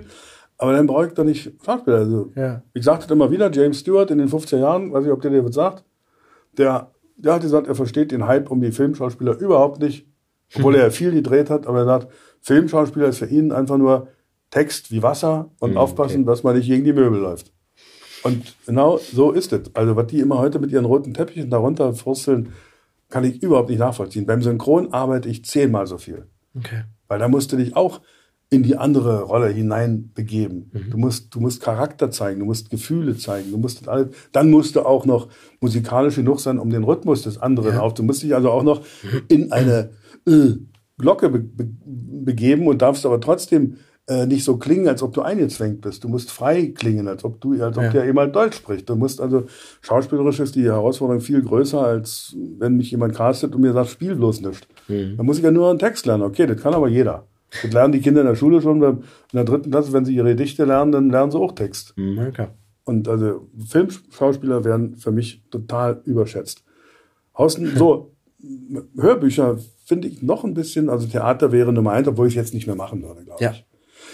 Aber danach käme Hörbücher, weil im Gegensatz zum Synchron hat man beim Hörbuch halt den großen Vorteil, dass man selbstbestimmend ist. Ja. Ich gebe der Figur den Charakter, wie ich ihn, also der Autor gibt den natürlich auch vor, aber ich gebe den stimmlichen äh, Duktus. Dem, wenn der Autor nicht bei jeder Figur schreibt, der mit seiner schrillen Stimme, der mit seinem Lispeln, der mit seiner tiefen Ja. Stimme, aber wenn er einfach nur Figuren beschreibt, der Dicke und der Dünne und der Schmale und der Lange und so, dann kann ich mir überlegen, wie würde ich denken, das ist der, der ist der, der ist der Negative, der sollte vielleicht erstmal ja nicht mal so negativ klingen, das ist nicht so. Also du kannst dir selber die Figuren entwickeln, das ist im Gegensatz zum Synchron noch eine schauspielerische Freiheit, die man sich nehmen kann. Deswegen macht mir das noch mehr Spaß. Und mir redet keiner rein, wie ich was zu betonen habe. Was beim Synchron ja auch immer ein bisschen anstrengend ist. Aber wie liest du denn da die ganzen Bücher, liest du doch nicht vorher komplett durch? Ich meine, jetzt, du kommst gerade aus, aus dem Studio, das war doch so ein 1000 Seiten Schinken. Ja. Äh, das ist ja, also, oder bereitest du das Seite für Seite vor, streichst du das an mit, mit irgendwelchen Farben und damit Ja. du weißt, welche Figur oder so? Nee, überhaupt nicht. Also ich habe am Anfang so ein bisschen schon so gearbeitet. Ich mache das ja schon ewig lange und da waren ja auch, waren ja auch Sachen dabei am Anfang, wo ich ja dreimal, entschuldigt bitte, ich rülpse schon wieder, wo ich mir Sachen dann noch angemalt habe, aber nie, also ich habe nie Betonungsstriche gemacht. Das habe ich nie gemacht, aber Figuren schon, aber, aber ich habe dann, äh, wenn ich das zwei, wenn ich es einmal gelesen habe, am Anfang habe ich es dreimal gelesen vorher, weil man natürlich dachte, oh Gott, aber die machst du nicht, versprichst du dich nicht, aber Ja. das hilft ja überhaupt nichts, das kannst du zehnmal lesen, versprechen Ja. tust du dich ja trotzdem. Klar. Das hilft ja überhaupt nichts und der Nachteil ist, wenn du es vorher so oft gelesen hast, dann sind die Bilder, die beim Lesen entstehen müssen, die sind schon fertig. Ja. Und alle Regisseure haben immer, du bist viel zu schnell. Sag ich, wieso viel zu schnell? Also ich bin ja sowieso jemand, der relativ schnell babbelt. Ja. Aber wieso viel zu schnell? Naja, du, du liest es so schnell weg, da können wir doch gar nicht nachvollziehen, welche Bilder entstehen. Aber die sind doch klar, die Bilder. ja, okay. dir, weil du es schon dreimal gelesen hast. Und der Helmut Kraus hat mir das da mal, da hatten wir zusammen mal so ein Feature und da wollt- haben wir uns in der Wohnung bei ihm getroffen und da habe ich gesagt, na und, wollen wir das jetzt mal nochmal durchlesen? Hat er, nein, das machen wir nicht, weil wir lesen es Prima Vista, weil wenn wir ähm, ins Studio gehen und ich lese den Text in dem Moment, wo ich ihn dann, dass ich ihn in dem Moment erfasse und verstehe. Mhm. Dann habe ich genau den Rhythmus, den der Hörer auch braucht. Wenn ich ihn vorher gelesen habe, bin auch ich einfach zu schnell, weil ich es schon längst verarbeitet habe und die mhm. Bilder mhm. sind schon da und die Bilder müssen entstehen beim Lesen. Und das habe ich mir verinnerlicht. Ich lese mhm. immer jedes Hörbuch so die ersten in dem Buch waren es sogar die ersten 100 Seiten. Manchmal sind es weniger, manchmal sind es mehr. Mhm. Aber einfach nur, um den, um das Genre äh, ja. zu erforschen. Ist es Psycho-Thriller? Ist es geheimnisvoll? Wird ja. das ganze Ding so schwebend? Oder ist es, ist es so ein vordergründiger Ritter, Hau drauf Roman? Oder, oder ist es eine ganz sentimentale Liebesgeschichte? Das muss man ja wissen, damit, wie man mhm. so reingeht in so ein Buch. Aber alles andere lese ich gerne prima vista, weil es einfach mich bei der Stange hält Mhm. Und ich finde es auch viel spannender für mich im Studio, wenn ich es noch nicht weiß, mhm. was, auf ja. mich, was auf mich zukommt. Und dass die Figuren manchmal, äh, dass man da manchmal, wenn's denn, wenn dann eine lange, lange, lange Rede ist und du weißt jetzt nicht, oh Scheiße, wer spricht denn da jetzt, wenn es nicht vorher ja. angekündigt wird, macht man entweder am Anfang, wenn man schon sieht, oh, das ist jetzt eine lange, äh, eine lange Rede, mhm. bevor man das, oder man verlässt sich auf seine Intuition und denkt ja. einfach, das ist Herr Müller, der da liest und stellt dann vor, ach nee, ist doch Frau Müller, macht man halt,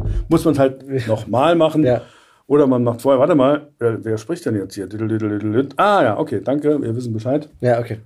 Aber sich deswegen so groß vorbereiten, ist nicht gut. Ich halte es auch für nicht besonders geschickt, wenn man diese Betonungs- Kringelchen reinmacht. Ja.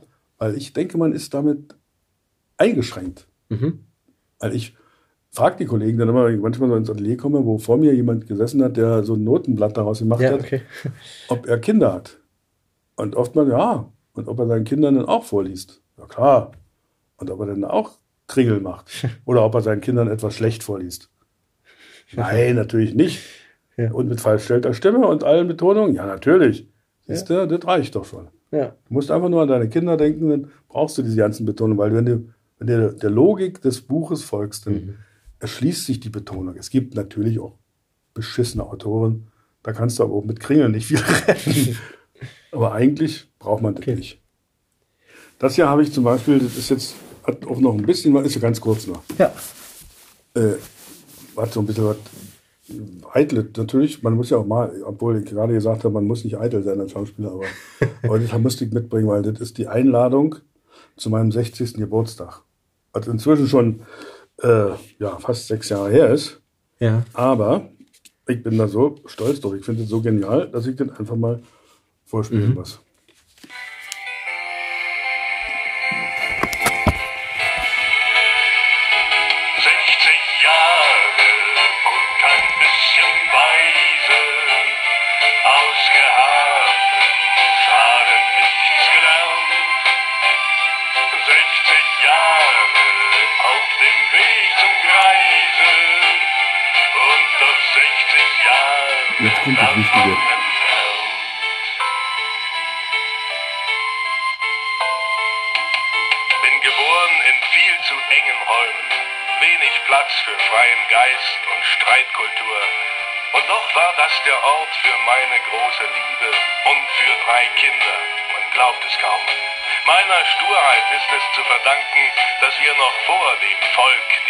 Überwunden haben. Der Neuanfang, der war nicht immer leicht. Drum dank euch Freunden, die ihr uns geholfen habt. 60 Jahre und kein bisschen weise. Ausgeharrtem Schaden nichts gelernt. 60 Jahre auf dem Weg zum Greise. Und doch 60 Jahre davon entfernt. Schön. ja, sehr cool.